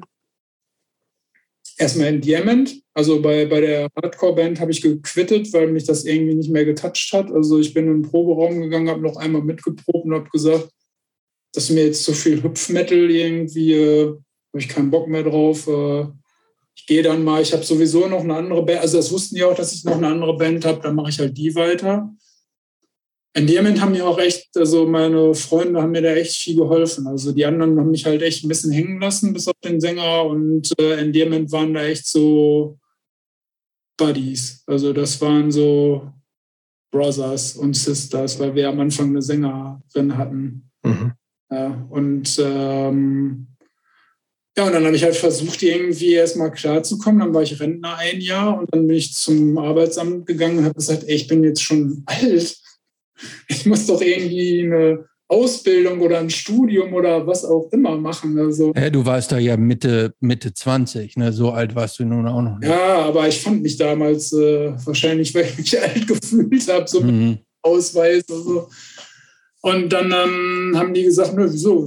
Fünf Jahre Rente können sie noch locker machen, irgendwie so mit der Vorerkrankung und solche Sachen. Nee, auf keinen Fall. Nee, ist überhaupt keine Perspektive, oder? Nee, also. weil dann wäre ich halt irgendwie so äh, von Straight Edge äh, zu Alki gekommen. ja. Also, äh, und dann, ähm, ja, dann habe ich halt gesagt, so, nee, will ich nicht. Ich will jetzt sofort so eine äh, Berufstauglichkeitsuntersuchung, also dass man halt quasi auf den Arbeitsmarkt eingegliedert werden kann oder wie man das auch immer so beschissen nennt. Ähm, ja, und das ist dann halt auch passiert. Das war total absurd. Da hatte ich so einen ganz coolen Sachbearbeiter. Ähm, ja, und dann hatte ich halt quasi den Freifahrtschein, dass ich quasi ab 2000 wieder äh, mich um eine Ausbildung oder sowas bemühen könnte. Und die habe ich dann auch äh, gemacht, die Ausbildung. Ausbildung als? Fachangestellter für Medien- und Informationsdienste, Fachrichtung Bibliothek. Klingt stinklangweilig. Ja, ist es auch. Ist das, ist das sowas wie, ähm, wie eine, äh, Bibliothekar eine, ohne Studium? Das wollte ich gerade sagen, ja. Ja, genau. So, ah, okay. Es ist hm. genau das Gleiche. Also es ist genau das Gleiche ohne diesen pseudowissenschaftlichen Anstrich. Ja. Okay. Aber das wolltest du machen und war dann auch gut. Es hörte sich cool an. also die, die Stellenbeschreibung hörte sich cool an. Der Beruf an sich dachte ich so, oh Gott, mein noch nie so einen langen Berufsnamen gesehen. Ähm, aber es war hier an der Uni in Bielefeld. Äh, ich wohne nicht so richtig weit weg von der Uni in Bielefeld. Ähm, kann ich zu Fuß hingehen oder mit dem Rad hinfahren? Ähm, habe mich beworben. Die haben mich genommen. Erste Jahr fand ich total grauenhaft. Äh, zweite Jahr fand ich cool. Dritte Jahr auch. Ja, und dann bin ich. Du hast in der Zeit aber auch viel die, die Band noch gemacht. Also in Endearment war Zeit recht aktiv, viel unterwegs, Touren gemacht. Erste ja? Tour. Erste Endearment-Tour war 2000, kurz vor der Ausbildung. Okay. Und da bin ich dann quasi so aus dem Tourbus äh, zum ersten Arbeitstag gestolpert und du kannst dir vorstellen, wie das dann war. So dieser zwei Jahre vorher noch fast tot und dann auf Tour gehen, nach Italien, Bosnien, Österreich und was weiß ich nicht was, äh, auf einmal in so einen Verwaltungsjob zu kommen. Ja, voll. Und ich dachte echt so, ich bin auf dem falschen Planeten. Und vorher halt so Malocha gewesen, ne? Aber als Drucker bist du halt Malocha. Also, mhm. Voll. Ja, und ähm, da musste ich mich dann erstmal so ein bisschen reinfinden. Und das habe ich dann auch gemacht und ich fand es dann aber gut, weil es war irgendwie eine gute Atmosphäre dann im zweiten Jahr. Ich hatte eine coole Ausbilderin und auch noch einen zweiten coolen Ausbilder, die halt echt voll was auf dem Kasten hatten die einen auch ernst genommen haben. Äh, und dann habe ich halt so langsam gemerkt, so ich komme aber trotzdem noch nicht so richtig mit meinem Leben klar. So irgendwie habe ich immer das Gefühl, sobald ein Schnüpfchen da ist, Mirko wird wieder krank oder Mirko hat irgendwas Schlimmes oder so. Vielleicht müsste ich dann doch noch mal mit irgendwem darüber reden. Ja, Du meinst na, irgendein Psychologe oder sowas? Genau, dann habe ich mhm. eine Psychotherapie gemacht, also weil ich halt mhm. einfach mega krankenhaustraumatisiert war. Wow. Was ich halt einfach nicht gecheckt habe. Ne? Ich hatte halt immer so komische Gedanken, so bei, und ich habe auch so Waschzwang entwickelt, das total unangenehm war. Ähm, das ist aber einfach so dieser Zwang, unter dem man da gestellt war, so fast zwei Jahre. So. Ja, und dann aber ich habe halt währenddessen auch getourt. Das ist halt auch so, weil es ist so absurd. So, weißt du, wenn ich auf Tour war, war das mal alles weg. Da waren wir auch schon mal mit schneller Autosorganisation und so sind wir durch den Auto und keine Ahnung, was weiß ich nicht was. Ähm, auf Tour war mir vollkommen scheißegal, ob ich auf Schimmelmatratze XY penne oder äh, ja, ich mir nur die Zähne mit kaltem Wasser unten im, äh, auf dem Klo waschen, äh, putzen kann oder so. Mhm sobald ich zu Hause war, kam halt alles wieder hoch irgendwie. weil das halt eine mega Ablenkung ist, einfach so auf Tour zu sein. Mhm. Ja. ja. aber das habe ich dann auch irgendwie so hinter mich gebracht und auch und danach ähm, stellte sich dann so langsam wieder so ein Zufriedenheitsgefühl quasi äh, mit dem Leben ein, auch nachdem ich die Ausbildung dann fertig hatte und erste Anstellung und so. Aber ich habe dann irgendwann so gemerkt, so ganz, ganz tags macht mich platt. Mhm. Musik, weil ich wollte halt einfach auch Musik machen. Also ich wollte halt noch immer Musik machen, weil mit Endearment ja auch irgendwie drei, vier, fünf Platten gemacht haben insgesamt. Also und äh, wenn man die ersten noch dazu zählt. Ähm, und das wollte ich halt einfach weitermachen. Ich habe auch keine Rücksicht darauf genommen, ob ich irgendwie während der Ausbildung ähm, irgendwann Schule habe, weil ich war ja nicht mehr schulpflichtig.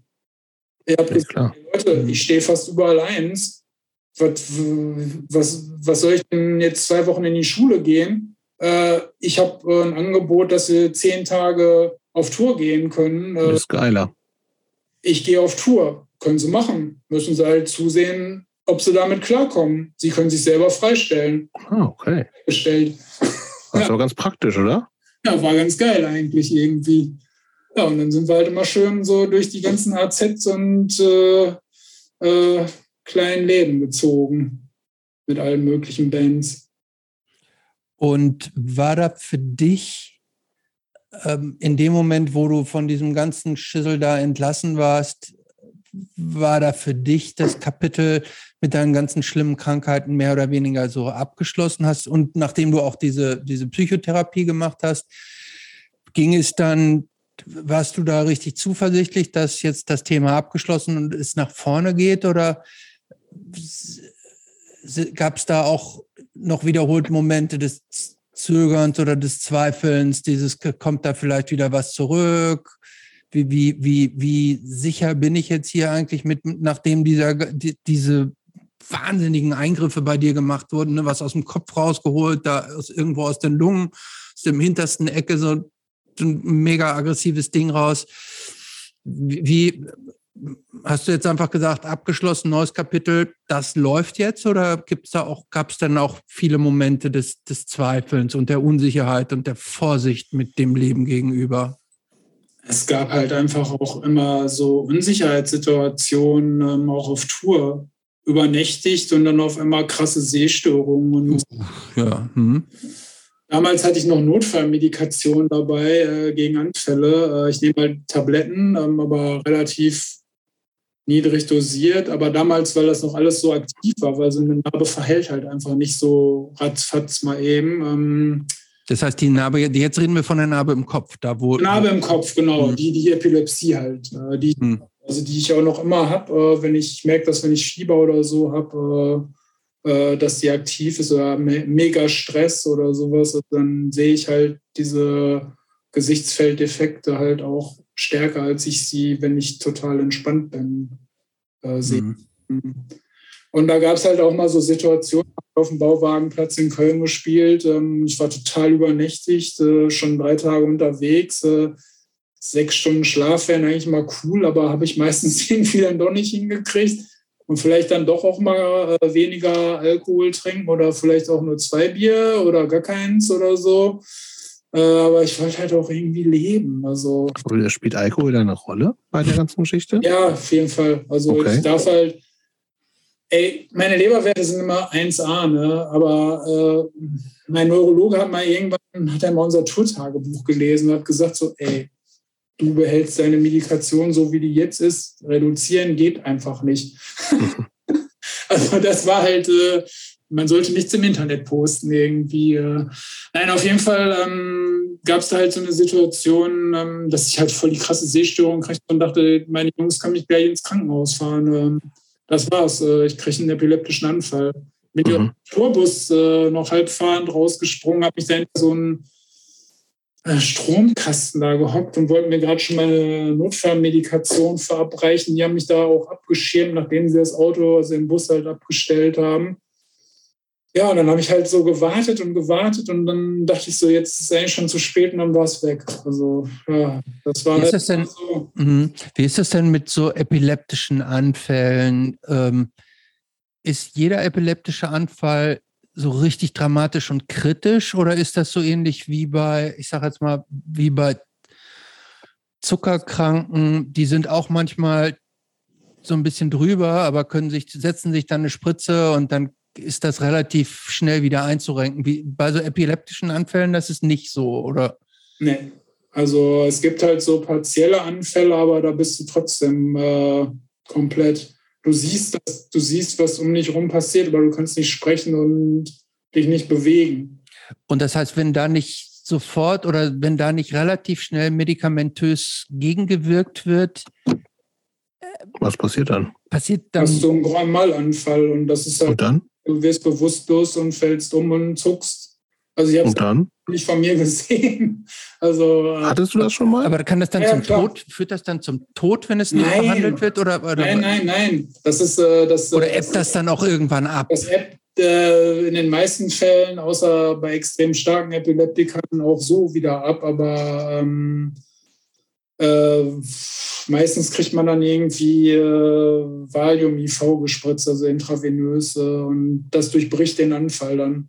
Mhm. Das, das, heißt, das, ist, das heißt, das ist scheiße, aber es ist jetzt nicht unmittelbar lebensbedrohlich. Also wenn du hinfällst und scheiße fällst, dann ist es schon ziemlich doof. Mhm. Okay. Also, kann es halt schon übel werden. Also. Ja, okay, hm, ja. verstanden. Aber ich hatte zum Glück, ich klopfe mal auf Holz, seit 2000 äh, fast keine, also schon epileptische Aktivität, aber nichts, was jetzt so böse für mich jetzt irgendwie mhm. sein könnte. Wir haben ja im Vorfeld das halt immer mal zwischendurch, aber nicht so, dass ich jetzt sagen würde, ah, das bedroht mich jetzt so. Ich mhm. kann manchmal so ganz gut wegdrücken irgendwie. Aber du, du, wir hatten es im gesagt, du hast eine, eine nicht sehbare Behinderung. Ja. Ne? Also das ist auch, das ist, also du hast dann auch einen Behindertenstatus offiziell wahrscheinlich, ja, ne? Habe ich, ja. Also da gibt es ja auch immer diese Prozentzahlen oder sowas, ne? Ja, ich habe jetzt, ja, ich habe 50 Prozent seit diesem Jahr lebenslang. Okay. Ja, also. Und das ist bei dir irgendwie, hat das, das ist das wegen dieser epileptischen Anfälle, die bei dir ja. durch Licht ja. Irgendwie ausgelöst werden genau. können, ne? Ja. Ja. Genau. Und das ist ja tatsächlich so ein Ding, worüber wir auch nochmal, Christoph hat es im Vorfeld ja schon gesagt, so ein bisschen auch sprechen können. Weil also Strobo-Geschichten ist so mhm. für Leute wie dich, die sowas haben, das Beschissenste, was es gibt auf der Welt wahrscheinlich ja, so, ne? Ist so, ja. ja. Und das ist ja auch das, was, glaube ich, wenn Leute das nicht haben, ist also auch, also ich glaube, im, im, im, man kennt ja so diese Warnungen jetzt immer so bei irgendwelchen Netflix oder was weiß ich, so eine schnelle Schnitte und so, das sind halt so Sachen, da reagierst du dann auch drauf und die können bei dir was auslösen, ne? Genau, ja. Das kann ähm, passieren. Ja, also was, äh, ja, erzähl da mal so ein bisschen, also wie, wie das ist, also ich glaube, diese, diese Strobe ist natürlich jetzt für Leute, die da erstmal gar keine Sensibilität für haben oder nicht wissen, vielleicht, dass das bei Leuten was auslösen kann. Einfach so Dinge, ja, ich habe halt Bock drauf, es ist irgendwie Teil meiner Show oder whatever so, ne? Ähm, ja, aber was, was macht das bei dir und was ist auch so aus deiner Sicht, äh, weil das ist ja auch eine der Sachen, wo tatsächlich auch so, so kleine, das ist ja gut, bei ganz kleinen Konzerten gibt es das, glaube ich, relativ selten. Wer, wer, hat schon so eine Strobomaschine, ne, bei so kleinen Hardcore-Shows?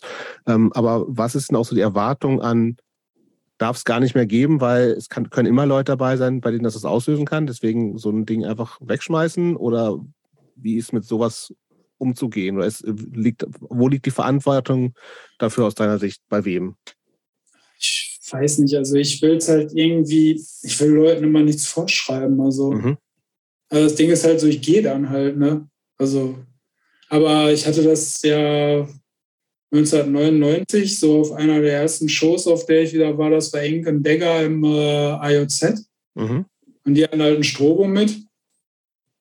Dann dachte ich so, ja, ich probiere es halt mal aus. Ne? Aber du wusstest, dass das was auslösen kann theoretisch. Ja, das wusste ich. Okay. Ich wusste, mhm. ich wusste, ich war, das wird dir erzählt auch von den Ärzten und so. Ärzte ja, ja, klar. Ähm, okay. Ich habe das ja auch durch einen durch Lichtblitz, habe ich meinen ersten epileptischen Anfall, okay. also vor der OP. Ähm, Neonröhre anmachen. Blink, blink. Das hat. Ah. Ja. Äh, auf jeden Fall war ich da bei Inken Dagger und dann voll gefreut. Und dann schmeißen die auf einmal den Strobo an und ich stand dann halt so, damals war der Eingang vom IOZ noch so an der Seite, äh, da wo jetzt das Mischpult ist, ähm, die Tür. Und ähm, ja, da habe ich mir so zwei, drei Lieder angeguckt und habe gemerkt, so, ja, ich kriege das nicht gebacken. Mhm. Ging nicht hin. Und dann bin ich in der Songpause zum Sänger gegangen und habe gesagt, so, ey, mach die Scheiße aus. Äh, das nervt. Das nervt auch nicht nur mich, sondern weil ich bin Epileptiker, sondern das nervt auch andere Leute. Nö, Teil unserer Show. Dein Problem. Mhm. Dann bin ich zur Kasse gegangen und habe gesagt, ich hätte gerne meine 8 Mark oder was es dann noch immer war, ne, oder 7 wieder. Ich gehe jetzt nach Hause. Tschüss. Ja, und das habe ich immer so gemacht dann. Also, sobald der Strobo angeschmissen wird, verkrümel ich mich. Also, ja. hm. das ist in unserem Rider steht ja, wir haben so einen Tour-Rider für, wenn wir Konzerte spielen, steht auch ganz klar drin, der Strobo bleibt aus. Alles andere darf gemacht werden. Es darf auch von hinten gerne weißes, weißes Licht, was sich ein bisschen schneller bewegt, weil das sehe ich ja nicht. Aber Strobo ist halt eine ganz andere Frequenz einfach irgendwie. Ich kann es ja nicht erklären, ist halt einfach so. Das mhm. löst Das wird ja auch beim EEG damit äh, provoziert einfach. Also, ja, und also was, was für eine Verantwortung haben. Ich finde ja immer, wenn man weiß, dass es sowas gibt, dass es Leute gibt, die äh, damit Probleme haben, ist das so, wenn man ein cooler Veranstaltung, wenn man ein cooles Veranstaltungskollektiv oder eine Gruppe ist, lässt man halt diesen blöden Zirkuseffekt einfach weg. Aber das ist nur Strobo, das ist jetzt, also durch ja. laute Musik oder durch andere nee, Lichter nee, oder nee, sowas, da, da, wird das nicht ausgelöst. Das ist tatsächlich nur dieser Strobo, der. der also als ich bei Slayer war, habe ich nichts gekriegt. Nein, das ist wirklich äh, Licht. Also es ist äh, hm. also Lautstärke ist vollkommen Wurst. Also, Gibt ja. es sonst noch irgendwas anderes jetzt unabhängig von, von Veranstaltungen? Gibt es irgendwas anderes, was ähm, so eine, ähm, äh, was, was das auslösen kann? Schlafmangel, eindeutig, also ein Fieber. Ah. Ja. Es gibt halt so drei Trigger bei mir halt so, aber das ist bei fast allen Epileptikern so. Fieber ist halt so, so der Pusher hoch 10. Also ja. als ich Corona hatte, dachte ich auch zwischendurch mal so, oh, ich kriege äh, Sehstörungen. Hatte ich wahrscheinlich auch, aber dann nimmst du halt noch eine Ibu, ne? Mhm. Ja. Gut. Wie wäre es? Machen wir mal mit diesen ganzen Krankheiten jetzt dann ja, genau, und gehen wieder mal ja, wieder zur Musik zurück? Mhm, gerne. Ja, auf jeden Fall. Und dann sprechen wir jetzt über Rosi. Genau, ja. ich gehe mal kurz äh, etwas Vergnügen holen. Was ist denn Vergnügen jetzt schon wieder? Ich habe Schnaps im Zweifel. Nein, nein, auf keinen Fall. Ich trinke halt Schnaps äh, in der Woche, auf jeden Fall. Äh, ich brauche noch einen Schluck Wasser einfach. Ach so. so. so genau, Rosi. lass uns über Rosi genau. sprechen und über, über Post-Punk, nicht Dark jo. Wave. Nein, bitte nicht. Kenne ich mich nicht aus. So, fangen wir mit Rosi an. Vielleicht ähm, ein paar einleitende Worte von mir, denn äh, mit äh, lange bevor ich äh, äh von dir unmittelbar Kenntnis genommen habe, habe ich ja in meiner Eigenschaft als Trust Reviewer euer vorletztes Album reviewed und ähm, das ich bin, es ist kein Geheimnis, ich bin jetzt kein riesiger Post-Punk-Fan, ähm, fand das damals richtig gut schon und habe auch, ich, ich habe es mir noch mal rausgesucht, habe gesagt, ich habe damals geschrieben, äh, ein sehr schönes Album, melancholischer Post-Punk Alternative Dark, Dark Pop, äh, der in seinen besten Momenten sich anhört wie, äh, wie träumerische Momente, The Cure, Joy Division, äh, Wipers und so weiter und so weiter. Also ähm, hat mir richtig gut gefallen. Erklär, erzähl uns doch mal mit eigenen Worten, was Rosi ist und wie ihr zusammengekommen seid und wo es hingeht. Also Rosi ähm, war erst Sven für so vier Monate oder fünf Monate alleine, weil seine damalige Band nicht mehr live spielen konnte und er einfach weiter Bock hatte aufzutreten. Wir kannten uns da aber schon so 14 Jahre oder so und äh, ich habe ihm für sein erstes Tape ähm, einen Song gegeben, den ich noch hatte. Mhm. Den habe ich schon fertig aufgenommen und habe gesagt, hier, du singst den das passt perfekt. Äh, er meinte, ja, finde ich geil, das Ding, äh, her damit. Äh, und dann habe ich noch für ein anderes Lied Gitarre auf dem Text gespielt. Ähm, es sollte eigentlich mal so, ja, so melancholische äh, Indie-Musik oder sowas werden. Hat aber irgendwie nicht geklappt, glaube ich. Also, also zumindest nee. von Seite aus sollte das werden. Ähm, ich glaube, sobald, ich glaube, das Ding ist einfach, sobald ein Drumcomputer oder sowas dabei ist und so synthetische Bässe und so, geht das sofort in irgendwie so eine, in so eine wavige Richtung einfach. Also, das ist so das Ding. Also, und äh, dann hat Sven natürlich auch noch ein ähnliches Organ wie Mark E. Smith, äh, der jetzt ja nicht für Darkwave bekannt ist, aber ist ja schon so, so Fall ist ja auch schon ziemlich Post-Punk beeinflusst gewesen. Ähm, und ja. Jobs, bist du eigentlich The Fall versiert? Null, natürlich. Das habe ich, mir, das ich befürchtet ja, tatsächlich. Habe ich auch befürchtet. Nicht, dass die Frage kommt, oder? Nö. Ich habe, glaube ich, ich, ich könnte, du könntest mir die vorspielen, ich wüsste nicht, was das ist. Tatsächlich. Ja. Echt nicht? Ich kenne ihn vom Namen, ich glaube, ich habe noch nie bewusst ein Lied gehört. Oh, ist, glaube ich, auch nichts für mich. Ich kann mit diesem, also sobald es irgendwas mit Wave zu tun hat, bin ich eigentlich raus. Aber wir machen ja zum Glück kein Wave. Ja nee, äh, das stimmt. Aber so alles, also wieder alles, was so in auch, nee, ich weiß nicht, ich bin so, wenn es so düster wird, da, das, da gibt es so ein paar Sachen, die ich irgendwie, wo ich so anfangen kann, aber sehr, sehr, sehr wenig und sehr selten. Ich weiß auch nicht wieso. Da bin ich irgendwie auch, ich brauche vier für den Takt, glaube ich. Ich bin so ein Rockspießer einfach, was das angeht. Hm. Wo es ist eigentlich auch vier für den Takt wahrscheinlich, ne? Ja, also. Ja, ich, nee, ich weiß es, aber es ist wieder, meins ist, meins ist das Null, also gar nicht. Und The Fall klingt aber noch nach, die haben noch ordentlich Gitarren, ehrlich ja, gesagt. Ja, auf jeden Fall. Ja. ja, auf jeden Fall. Kann es eigentlich nicht sein, dass The Fall, dass die so 80 Alben haben oder sowas?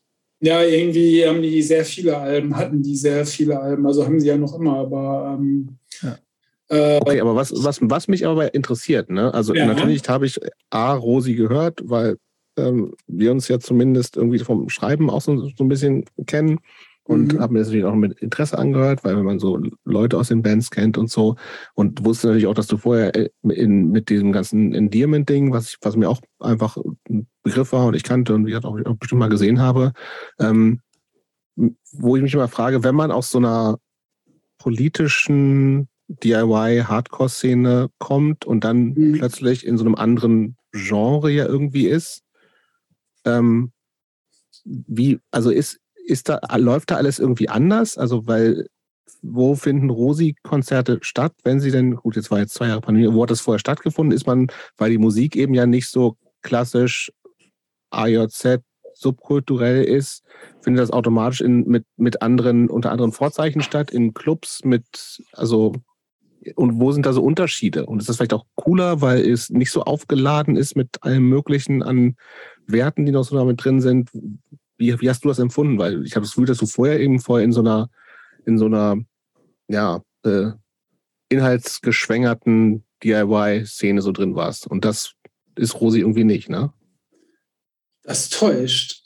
Okay, ja, dann erzähl. ähm, also die ähm, Platten sind zum Teil auch schon politisch. Also aber nicht mehr so mit, wir reiben euch das jetzt direkt auf die Nase.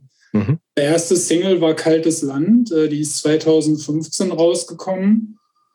Ähm, auf Crystal Mess and Heart Attack, äh, hier aus Bielefeld. Äh, Holger von Quichotte macht das ja mit, äh, oder hat gemacht, äh, mit Tobi von Primetime Failure.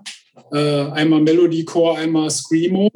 also die beiden Leute, die es gemacht haben. Und ähm, Kaltes Land haben wir gemacht, weil wir diesen ganzen populistischen Scheiß, äh, der bei Facebook äh, von der AfD und ach, von allen möglichen total dummen Leuten verbreitet wurde mhm. äh, und auch von, von, von, von Politikern von demokratischen Parteien natürlich auch. Ne?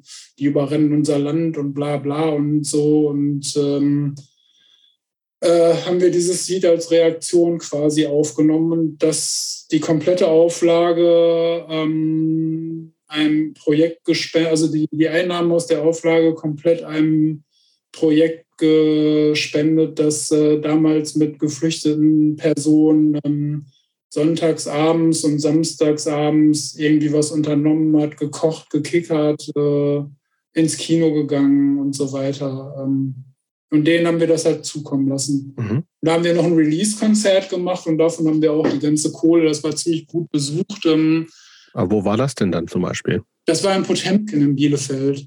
Das ist auch so ein Laden, der so eine Mischung aus, ähm, damals hat noch Laura von, ähm, ich war blöd, nicht Weak heißt, ach doch, ja, sicher, klar. Äh, mhm. Hat ähm, da noch den Laden mit Panna, dem Besitzer, äh, gemacht und ihrem Freund, äh, also die hat da Bands gebucht. Äh, ich glaube, die hat die Show für uns gemacht damals. Ähm, und das ist schon so ein bisschen so ein, eine linke Kneipe einfach. Okay.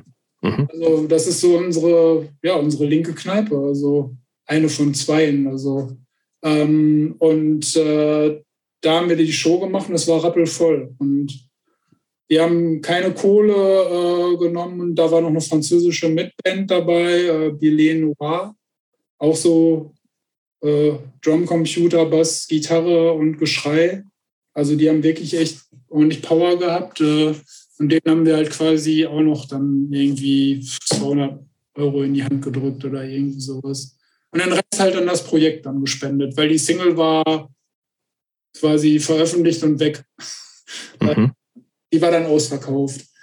Und es gibt halt auf allen Platten irgendwie politische Texte. Also ähm, jetzt auf der Sad Dance Songs, auf der letzten vielleicht ähm, das ist so auch so ein bisschen so unser Pandemie-Album gewesen. Ähm, die ist halt so die äh, persönlichste Platte, Würg. Äh, ja, aber ist halt so. Also äh, gab auch schon mal eine Kritik, dass wir das mal im Interview im Ox, glaube ich, oder so gesagt haben, dass Sad Dance Songs ja unser persönlichstes Album ist. Ähm, aber auf dem ersten Album Grey City Life gibt es halt auch noch ähm, den Song Verloren neben Kaltes Land der handelt von so religiösem Fanatismus und von Leuten, die sich gerne irgendwo in die Luft sprengen äh, oder halt auch von, keine Ahnung, von Leuten, die äh, in Nordirland immer noch meinen, dass äh, evangelisch und katholisch äh, ja irgendwie was anderes ist und äh, sich deshalb bekriegen müssen. Also, Wo finden denn Rosi-Konzerte statt? Rosi-Konzerte finden statt äh, sowohl in autonomen Zentren, aber auch im Club und auf Festivals. Wir haben da irgendwie Glück. Also. Ja, dass wir quasi in beiden, ähm, äh, einmal in der DIY-Szene und äh, auch in, im normalen Clubgeschäft irgendwie laufen. Und das wollen wir auch so. Und wir haben uns jetzt auch überlegt, dass wir jetzt mal wieder so ein bisschen mehr so unsere Fühler nochmal äh, Richtung AZs und, äh, und so weiter ausstrecken. Weil wir mhm. gemerkt haben, dass die Konzerte echt auch voll Bock machen. Also, äh, Aber ist das nicht so, wo du denkst, okay, das kenne ich alles schon, das, das mache ich ja seit 20 Jahren und das andere ist nochmal was Interessanteres oder ist das andere gar nicht so spannend? So Clubshows, wo dann auch so einfach andere Waiver kommen. Und gutes ja, Catering nee, es gibt. Äh, Christopher? Es gibt leckeres Catering, ja, genau. Das, es gibt ja auch woanders leckeres Catering. Das würde ich aber auch sagen. Ja, aber man, man, es kann ja sein, dass du sagst, nee, also seit wir da jetzt in de, auf dem Club-Level spielen, ist eigentlich die Grundversorgung besser. Kann, äh, kann ja sein. Es kann aber auch sein, nee, das ist schlechter. Deshalb, ich frage ja nur. Nee, also das Ding ist halt so, ähm, unsere geilsten Shows waren halt so Oettinger Villa, äh, da haben wir jetzt schon zweimal gespielt. Das war echt immer so der Knaller. Da kamen dann halt auch so ähm, die typischen Kids, die früher auch vielleicht zum Endearment-Konzert gekommen wären. Aber zu Endearment sind 30 gekommen und an dem Abend sind halt 150 oder sowas gekommen. Mhm. Und das ist halt einfach der Unterschied. Also, ähm, und ansonsten machen wir da null Unterschied. Also, wenn uns ein Club anfragt, dann äh, gucken wir, mit welcher Band wir spielen. Wenn die Band irgendwie blöd ist, also wenn wir halt sagen, nee, mit, mit dem Act spielen wir halt nicht, äh, dann sagen wir ab. Äh, oder wenn die Konditionen jetzt halt auch nicht gut sind, dann spielen wir halt auch nicht. Also wir spielen aber, also, nicht. Keine wir hatten ja neulich mal mit Rahn gesprochen, der so noch so, also von Hammerhead, der immer auch so noch ja. so, ein, so, ein, so ein doomiges Projekt, Black, ja. Black Projekt mhm. hat, so Morast. Und da ist es ja so, ich kenne, wie gesagt, ich kenne mich jetzt in dieser Post-Punk-Wave-Szene nicht so aus, aber da gibt es ja schon auch durchaus dubiose, freakige ja. Leute. So, ne? Also muss man da mehr aufpassen als irgendwie bei total. Hardcore und Punk, okay? Was gibt es denn da so für, für Ideen, die da so rum also heidnischer Quatsch oder was? Genau, äh, wir hätten ähm, auch nationalistischer Scheiß. Ähm, mhm. Wir hätten, wir haben 2018, glaube ich, ja, 2018 hat ein Freund von uns, der halt so ein bisschen mehr im Business ist und mich angerufen am Samstag, da war ich gerade irgendwie, was weiß ich wo, ich war irgendwie auf einer Party oder so, meinte, es gibt bei so einem Festival, da wo du herkommst, da in der Nähe, Hameln. Ja komme komm ich her. Autumn Moon Festival gibt es so einen Band-Contest, um sich in das Hauptline-Up fürs nächste Jahr äh, äh, okay. Ist am Sonntag. Ich so, was muss man da denn machen? Muss man da jetzt irgendwie äh, Kohle latzen oder er so, nee, du musst einfach nur sagen, ich will da mitspielen äh, und dann sollen die dann schickst du denen ein Foto und einen Link zu Bandcamp okay. und die Leute, ja, oder nein, halt auf deren Seite irgendwie. Und wir haben halt, äh, wir sind halt Zweiter oder so geworden. Mhm. Äh, und dann haben wir das halt gespielt und das war auch gut. Und dann haben wir halt auch ähm, quasi einen Platz in dem Line-Up gefunden. Also wir hätten quasi am 2019 dann da äh, bei dem richtigen Festival, also nicht am Sonntag, sondern am Samstag oder Freitag gespielt. Und dann haben sie die ersten Bands verkündet und dann habe ich gesehen und ich ich spreche den Bandnamen jetzt auch aus. Äh, Hallo, bitte. Dass der Künstler, die Band, das Projekt Nachtmar äh, dort spielt. Mhm. Und der ist halt so sehr militaristisch, so wo man halt auch äh, manchmal denkt man so, ist es jetzt Sowjet, ist es jetzt NS? Äh, die Tänzerinnen und so, die dabei sind und die Mitmusikerinnen sehen manchmal schon echt schon ganz schön Faschomäßig aus. Und dann dachte ich so, ja, okay, Look ist manchmal auch vielleicht Provo. Ja, kann ja durchaus sein. Dann ja. bin ich natürlich so eine kleine Recherche-Antifa-Maus ne? und äh, durchwühle dann das Netz. Und dann habe ich ein Interview gefunden, in dem er sich als österreichischer Nationalist. Äh, hm. Und dann habe ich Sven angerufen und habe gesagt, da spiele ich nicht. Mit so einem Arsch will ich nicht auf dem gleichen äh, Plakat stehen. Und dann habe ich dem Typen vom dem Booker vom Ort und Moon geschrieben, ey, sorry, es gibt nur eine Lösung. Das zog sich allerdings über fünf Stunden hin. Äh, er oder wir. Und da er der fette Act ist, äh, sind wir äh, geflogen. Also haben uns selber äh, aus dem Line-Up gekickt äh, und haben dann so einen Mini-Shitstorm gehabt auf unserer weil ich da ein Statement zugeschrieben habe, das ich aber auch gewaschen hatte. Äh, die, an, die alte Facebook-Seite gibt es ja nicht mehr, die haben wir ja irgendwann mal gemacht, äh, weil wir keinen Bock mehr auf Facebook hatten und dann gemerkt haben, oh, irgendwie ist das jetzt ziemlich dumm mit den Veranstaltungen, die die äh, ganzen Konzertveranstalter ja posten. Äh, wir brauchen doch eine Facebook-Seite.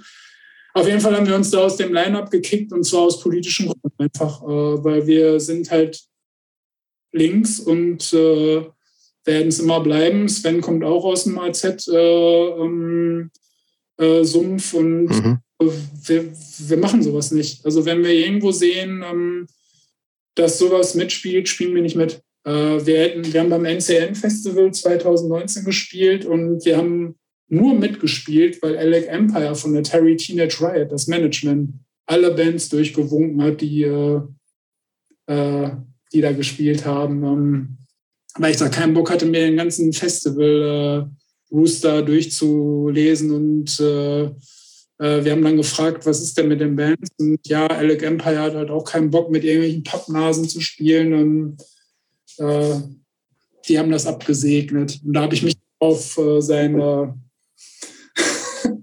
sein Fachwissen äh, verlassen irgendwie oder auf das Fachwissen des Managements.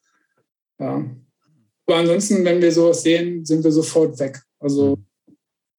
Dann sagen wir Tschüss und äh, treten auch nicht mehr auf. Ach ja, genau, wir hatten ähm, jetzt in der Pandemie 2020 hätten wir so ein Open Air in Leipzig gehabt. Äh, und dann war das irgendwie von einer ganz komischen Agentur. Dann habe ich halt ein bisschen gegoogelt und gefacebookt und dann habe ich rausgefunden, dass die Dame von der einen Agentur, die das mitveranstaltet, äh, auch bei Pegida. Äh, ach du nein, okay.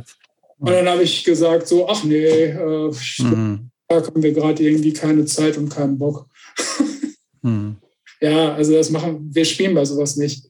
Und wir haben auch einfach gar keinen Bock, irgendwie so in diese Darkwave, ähm, whatever. Also für mich ist es melancholischer Punk einfach irgendwie.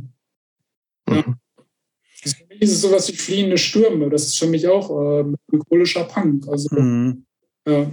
Ich finde es auch die äh, äh, Wipers findet find man schon auch sehr stark dran erinnert. Das ist halt auch eine meiner Lieblingsbands. Also das hört man auch raus. Das ist ja auch, äh, auch gut. Aber ähm, habt ihr da möglicherweise auch ein bisschen weitergehende Ambitionen mit der Band? Also wenn es nach euch ginge, könnte die Band auch größer oder populärer, so ein bisschen mehr so in diesen Indie-Mainstream so mit rüberschwappen oder schielt ihr da gar nicht so richtig drauf?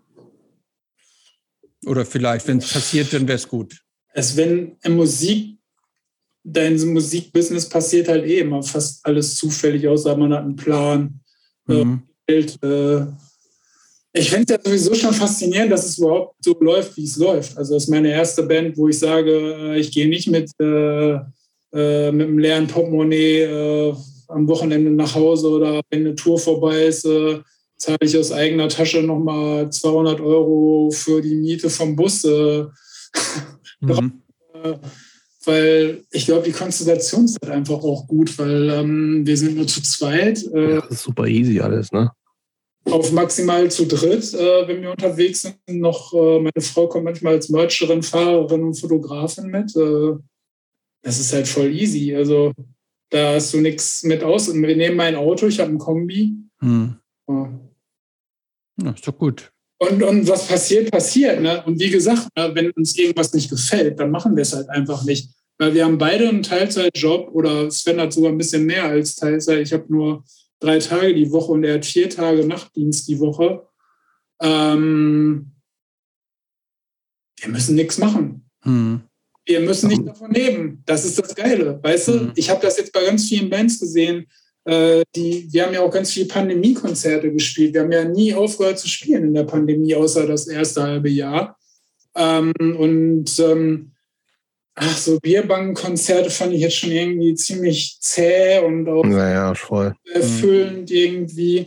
Aber so das erste richtige Festival, was wir dann wieder gespielt haben, fand ich hammergeil. Also, und das war, kam auch gut an. Und wir nehmen auch kein Blatt vom Mund. Also wir sagen auch auf der Bühne, dass wir Nazis scheiße finden und die AfD scheiße finden und so. Und äh, dass wir uns äh, für ein Miteinander und nicht ein Gegeneinander einsetzen. Und ähm, wäre das jetzt noch kein, keine große Heldentat, ne? Also, aber äh, ich finde, auf dem, auf solchen Festivals das manchmal zu sagen, ist halt schon was anderes, als wenn ich so in meinem sicheren AZ bin und sage so, Voll. Alerta, Alerta. Ja, ja. Ein mhm. Faschist da. Ja, geil. Äh, aber sag mal jetzt nochmal, weil wir ja tatsächlich auch nochmal, hm, du als jemand, der selbst ähm, Behindertenstatus hat, ne? Ja. Ähm, und wir hatten ja, wir wollen da so ein bisschen auch drüber sprechen, weil das einfach, ja, ich glaube, äh, ja, also ich glaube, auf, auf größerer Ebene gibt es ja schon auch immer viel, das versucht wird, sozusagen Zugänge allen möglichen Leuten überall zuzugeben, ne, mit irgendwie Barrierefreiheit etc. pp. und so, ne? Ähm, mhm. Jetzt ist bei dir natürlich ist sozusagen das, das auslösende Ding diese Strobo-Geschichte. Ja. Äh, siehst du dich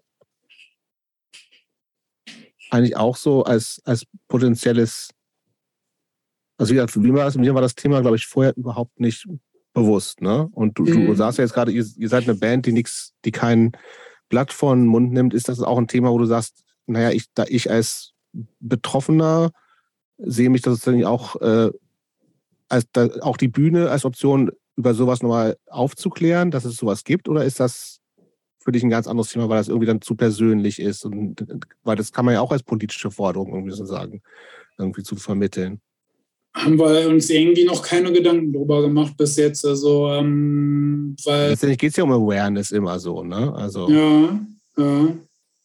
Also bis jetzt äh, ist das noch nicht in unsere Texte irgendwie mit eingeflossen und ähm, ja, oder auf der Bühne oder wie auch immer. Ja, ja, ne? vielleicht sollte, vielleicht sollte man es einfach mal fordern. Also so äh, auch mal ansprechen irgendwie. Ja, manchmal ist man dann doch irgendwie dann doch nur eine Band. Also das ist leider irgendwie auch ein bisschen. Ja, oder man hat oder hat man vielleicht auch ein bisschen Sorge, in so einer, in so einer Ecke zu landen. Das sind halt, das ist halt sozusagen die, die Band, die für XY steht. Hätte ich jetzt nicht. Also ähm, okay. aber ähm, es wirkt ja also auch deine, ähm, deine Einschränkung, so wie du sie jetzt geschildert hast, wirkt ja einigermaßen handelbar. Ne? Es ist ja, ja. Ähm, ich glaube, es ist ja ein Unterschied, ob jemand, ich sage jetzt mal, wenn jemand ähm, querschnittsgelähmt ist, ist es natürlich ein, ein ja. anderes Problem, in manche Venues reinzukommen. Ja, wenn, aber da kannst du ja teilweise nichts machen, aber gegen genau, da kannst du ja sofort was machen, das genau, braucht ja kein Mensch. Nee, genau, das, das kannst du ja auch sofort abstellen. Ne, ne, ich, ich sage nur, ähm, die äh, Mirkus Einschränkungen erscheinen relativ überschaubar, ne? weil es, es ist tatsächlich nur ein, ein Auslöser, dieses Strobo, und das kann man relativ schnell auch abschalten. Und damit ja. ist es ja ein, ein sehr händelbarer und sehr überschaubarer Bereich. Das ist, glaube ich, wenn du, ich sage jetzt mal, wenn du ähm, äh, eine Gehbehinderung hättest oder wenn du blind bist oder sowas, ist das, glaube ich, schon massiver, denn auch die Einschränkung. Auf jeden Fall. Ähm, äh, ich habe mal überlegt, ob ich äh, für unsere Hochschule Schwerbehindertenvertreter werde. Mhm. Aber ich habe mich so ein bisschen, weil wenn ich was mache, mache ich es halt auch verantwortungsbewusst irgendwie. Also dann haue ich mich auch wirklich da rein. Also ähm, ich habe mich ehrlich gesagt so ein bisschen geziert. Also wurde zweimal gefragt. Also vielleicht in der nächsten äh, Wahlperiode äh, übernehme ich das dann doch mal. Ja, ich ähm, glaube, also für mich ist, glaube ich, so ein bisschen der, der, der was ich durch dich sozusagen auch nochmal irgendwie geschnallt und gelernt habe, ist einfach, wie gesagt, ah, also Sachen, die natürlich irgendwie auch klar sind, irgendwie, du weißt nicht, was Leute mitbringen, so, ne? Also gerade auch mhm. jetzt in, also ich, dir sieht man ja nicht an, dass du behindert bist, ne? Und, und dieses, diese Geschichte, dass, dass auch äh, Robo auf viele Leute so eine äh, sowas auslösen kann, weil ich niemanden kenne, ist das, mhm. habe ich, also klar, also wenn mir, also das ist ja auch offensichtlich so. Ne? Deswegen gibt es ja auch die ganzen Warnhinweise und so. Aber ich glaube, dass das nochmal, und das ist, also hast du, weißt du, wie verbreitet sowas ist? Also diese, dass das so eine Foto äh, sensible Epilepsie? Ähm, ja, es ist halt so mit einer der Hauptauslöser. Ich meine, mhm um auf Post-Punk zu Ian Curtis hatte das ja auch. Also der ist ja auch regelmäßig auf der Bühne umgekippt bei Flackerlicht und so. Äh, Stimmt, richtig. Ja. Mhm. Und ähm, ich habe mit unserer Betriebs-, also mit unserer Hochschulbetriebsärztin gesprochen und die meinte, es ist noch nicht mal so ähm, auch unbedingt Epilepsie fördern, sondern es ist auch ganz stark Migräne und äh, Sehstörungsfördernd, halt so, so dieser massive Strobo. Also ähm, okay. Ich glaube, das ist noch was, was Leute ja noch mal so ein bisschen mit, mitnehmen können. Ja, also auch wenn man also, eine Veranstaltung sagt, irgendwie so, ja, ja, das ist, ist, ja nicht, so ist nicht ohne so, ne? Also man mhm. sollte ja. schon bewusst sein, was das halt auslösen kann und auch, dass es vielleicht einfach für niemanden, also klar können Leute das toll finden, optisch, so, Finde ich auch eigentlich. ja, so, aber das ist eben, es geht ja immer um Verantwortung und, und die Konsequenzen, die sowas halt haben kann. Ja. So, ne? Und das, das fand ich nochmal ganz, das wollte ich nochmal äh, loswerden, glaube ich, im ganzen Zusammenhang. Ja, ähm, klar, also da, da sollten, ich habe so diverse Situationen erlebt, wo da halt auch überhaupt kein Einsehen war. Also ja halt auch keinen Bock drauf, lange zu diskutieren, dann ziehe ich mich aus der Situation und gehe halt einfach. Also finde ich tatsächlich erstaunlich, dass wenn, ähm, wenn du irgendwie Veranstalter oder Bands oder Musiker oder ich weiß nicht, Lichttechniker darauf ansprichst, die mögen das bitte lassen, dass die dem, dass das tatsächlich gesagt wird, ist uns scheißegal, interessiert uns nicht, hau ab. Das hätte ich jetzt, finde ich schon erstaunlich so, ne? Aber gut, das ist dann, sind aber Christopher, das unterstützt auch den Beat. Ja. ja. Das ist doch voll wichtig. Ja, offensichtlich. Also, wundert mich trotzdem, aber ich habe jetzt halt auch an den Beat jetzt nicht gedacht, natürlich. Gut, aber ähm, ja, also vielleicht haben, nehmen jetzt ja die Leute, die auch so Partys oder ähnliches veranstalten, ähm, da was hieraus jetzt mit. Ich glaube, ich, äh, Strobo muss ja nicht grundsätzlich einfach nie mehr eingesetzt werden, aber wenn sich jemand meldet und sagt, Achtung, oder vielleicht kann man ja auch fragen, ob jemand im, im Publikum ist, den das, äh, das stört oder so. Ne? Wenn, wenn keiner da oder ist. Zumindest Hinweise auch haben. Oder, hin, oder in, Hinweise Ankündigung machen. und nicht erst, wenn du da bist. So. Das ist ja genau, dann irgendwie Leute ja, dann auch ja, so, ja, ne? wenn du sagst, ich weiß halt, ich habe das, ich gehe hin und da ist der Strobo an und sage, okay, dann kann ich eigentlich gleich wieder gehen. Das ist ja dann so ein bisschen mhm. scheiße, ne? Also. Das, das ist in der Tat so. Also auch im Prinzip halt so eine Triggerwarnung so, ne? Also ja. dann ist es natürlich, dann kann man immer überlegen, muss es unbedingt sein, weil es schließt halt potenziell Leute aus oder sage ich halt, naja, ist mir über, für die paar Leute scheißegal, das ist dann vielleicht ein bisschen scheiß Einstellung, aber zumindest kommen die dann auch nicht erst und so. Mhm. Trotzdem, ich kann ja tatsächlich bei Leuten was auslösen, die das noch gar nicht wissen. Das ist ja das Ding so. Ne? Also das, das war ja bei dir so, eigentlich also, auch so. Ne? Also, das ja, das, äh, das kann passieren. Also das, äh, das kann das durchaus auslösen. Äh, ich kenne jemanden, der auch durch äh, so ein Foto, hier so einen Blitzschlag, auch seinen ersten epileptischen Anfall gekriegt hat, obwohl er nichts hat. Also er hat ja. gute Sensibilität, also aber keine, keine Gehirnschädigung oder irgendwie sowas. Also er wusste das aber bis dahin nicht. Also es kann halt passieren. Also aber also eine Lösung habe ich da nicht. Also das ist so das Ding. Also ähm, oh, ich kann halt also nur für Service war offene Kommunikation immer, ne? Finde ich. Genau. Also, ja. Und also, Respekt voneinander, so billig sie so anhört. Ja, wenn ich mit meiner Band unterwegs bin, dann ist es natürlich klar. Ne? Dann steht genau. in unseren Technikanweisungen, wenn das passiert, gehe ich halt von der Bühne. Naja, Logo, klar. Ja. Ist auch schon mal passiert, aber dann äh, wurde das sofort ausgemacht, weil irgendwer wahrscheinlich so im Übereifer äh, äh, ich mache dann halt einfach die Augen kurz zu und dann merke ich, ah, es ist aus. Ja. ja. Mhm. Ähm, wenn Christopher und ich nächsten Samstag bei dir vorbeikommen mhm. und wir wollen. Ist das schon abgeschlossen? Noch nicht. Ist, noch nicht, ist noch nicht fix. Nee, noch nicht. Aber wenn, also wir wollen, Falls, für den Fall das meinst du? Ja, wir wollen was Leckeres essen.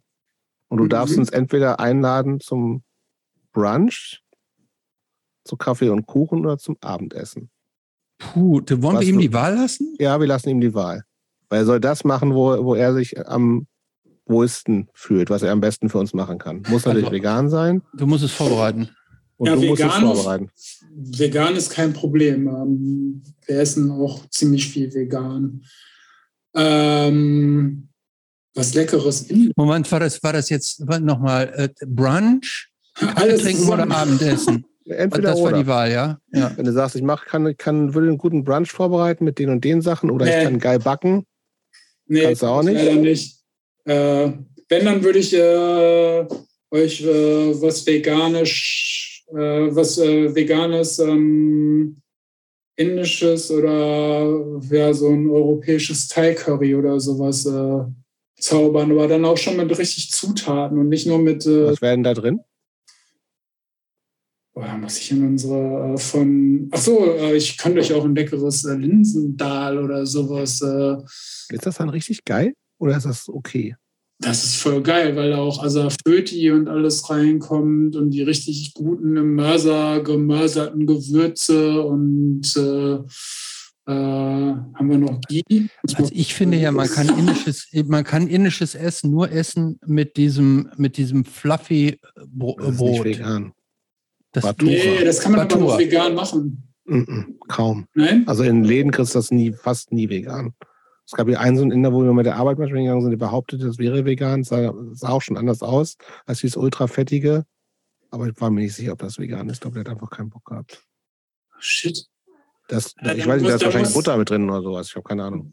Dann musst du mit einer etwas nicht so fluffigen Version. Ähm, aber wir können natürlich dazu auch, äh, es gibt dann natürlich auch Reis, gibt es natürlich auch und der ist natürlich vegan. Ne? Ich hoffe. Also unsere veganen Freunde, die hier essen, äh, die sind zufrieden. Die sind äh, immer äußerst zufrieden mit dem Essen, was ihnen kredenzt wird. Also, okay, und was gibt es dazu zu trinken? Oh, äh, ich kann euch, äh, Christopher, du bist ja so ein bisschen, ähm, du. Ich trinke alles. Du, du trinkst ja alles. Ich weiß nicht, vielleicht könnten wir ja mal so einen leckeren Rotwein zusammen trinken oder einen Weißwein, je nach Gericht. Ja. Auch ein Bierchen. Und äh, mit Jobs, Jobs würde ich ein richtig geiles alkoholfreies Bier dahinstellen oder leckere Wasser. Jobs trinkt jetzt seit der letzten Zeit ja auch, der hat sich inspirieren lassen, der trinkt jetzt ja auch gerne mal so ein großes, kaltes Glas Sojamilch. Dinkelmilch. Boah, als ich das gehört habe, da wäre mir ja beinahe schlecht geworden. ey, sorry, ich konnte selbst früher, als ich noch Milch getrunken habe, konnte ich keine Milch trinken. Also habe ich halt. Also, also als ich noch Milch getrunken habe, fand ich geht. Milch trinken und ein kaltes Glas Milch, ja. Das ist richtig lecker. Nee, aber, aber nur Kuhmilch. Ja, Kuhmilch, aber ein Glas Hafermilch zu trinken? Ja, wie gesagt, es kommt, es kommt drauf an. Also bei, Dink, bei Dinkel und Reis bin ich raus, aber. Oh, oh da schüttelt es mich. nein, ähm, nein, auf keinen Fall trinke ich ein Glas Hafermilch oder so. Niemals. Mit Strohhalm. Trotzdem würde ich noch von dir gerne wissen, weil du eben ja auch musikalisch dann doch relativ breit aufgestellt bist. Wir haben ein paar Sachen schon so angesprochen. Du hast viel über deine Krankheit dann auch gesprochen, aber äh, im Krankenhaus dann eher so Hardcore, Post-Punk, äh, äh, früher auch schon. Was sind denn so zehn Bands, die du sagst, dass die sind, die, die haben mein Leben mitgeprägt? Zehn Bands, die mein Leben mitgeprägt haben. Wipers, äh, Camping Sex. Camping Sex? Camping Sex, EA80, mh, The Cure, Joy Division, Warsaw, Schrägstrich, äh, also in einem quasi. Mhm. Zählt das eine, finde ich auch. Zählt als eine Band, weil es ja quasi nur eine Namensumbenennung war. Fugazi finde ich ziemlich geil. Äh, Nur Typen, ne? Nur Typenband. Ach, Entschuldigung, äh, Lush. Ja, ich, ich, ich sag jetzt nochmal so am Rand. Lush, Lush, Lush äh, kennt ihr gar nicht. Äh, Natürlich kennen wir Lush. Okay, dann kennt ihr Lush. Äh. ja. Ähm, du hättest jetzt auch, ich hätte jetzt von da dir kriegt man erwartet. Seife. Nee, nee, ich meine, ich hätte jetzt gedacht, dass das Shoegaze-Band. ich hätte jetzt gedacht, dass The Glove kommt. Nee, überhaupt nicht. Äh, Was? Ich gar nicht. Äh, na, spielt immerhin Roberts. Ja, weiß ich. Äh, äh, Bauhaus, Juicy, finde ich super. Äh, Fields of the Nephilim. Uh, zum Beispiel auch noch nie gehört, kenne ich nur von. Ja, das ist aber, das, das hat, schon, Christopher, das war eins meiner ersten, das war eins meiner ersten Konzerte. Also, ja, und das kann ich doch trotzdem sagen. Uh, das hat, das aber wieso sagst du denn uh? Uh, ich finde die schon schwierig. Ah, die ersten zwei Platten sind super. Weil sie sich da anhören wie eine uh. düstere, düstere Version von Motorhead, wollen sie sich da an. Nein, oh. Ziemlich Sisters of Mercy nachgemacht. Also das ist wirklich so. Aber das war halt so eine meiner ersten Bands, die ich halt geil fand. Ne? Und ähm, boah, was denn noch? Wie viele Bands haben wir denn jetzt schon? Wo sind wir denn? Fünf haben wir. Stimmt nicht. Nein, mehr. stimmt gar nicht. Fünf. Sonic Youth. Sonic Youth. Dumm, die dumm, die dumm. Ey, wenn du darüber nachdenkst, fällt dir nichts ein, ne? Mhm.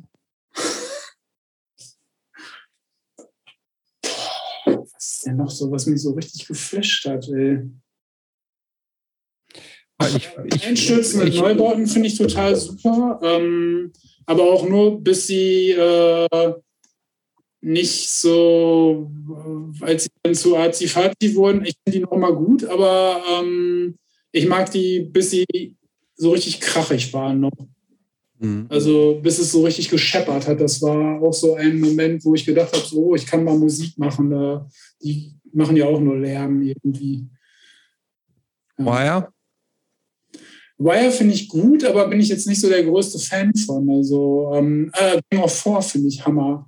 Habe ich auch noch eins der letzten Konzerte mit Andy Gill ähm, äh, gesehen, kurz bevor sie nach äh, Asien geflogen sind äh, und er sich dann da wahrscheinlich ja leider Corona eingefangen hat und dann wahrscheinlich daran gestorben ist. Also hm.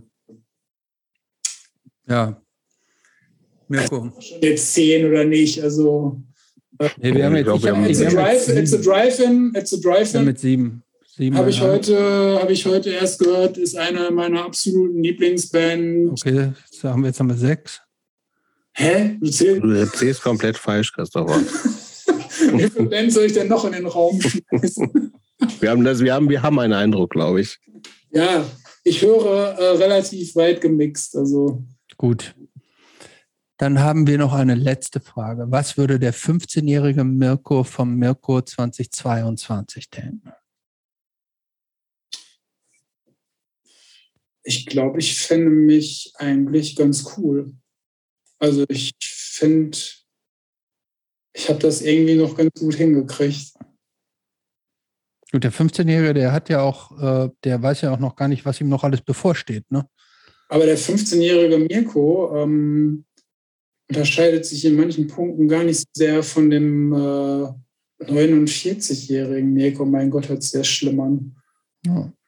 Das ist auch gar nicht so verkehrt. Wenn das ist, ist nicht so, es muss nicht verkehrt sein, nee. Dann. Oder findest du, findest du das verkehrt? Das wäre noch die letzte Frage. Nee, ich finde ich es eigentlich ganz gut.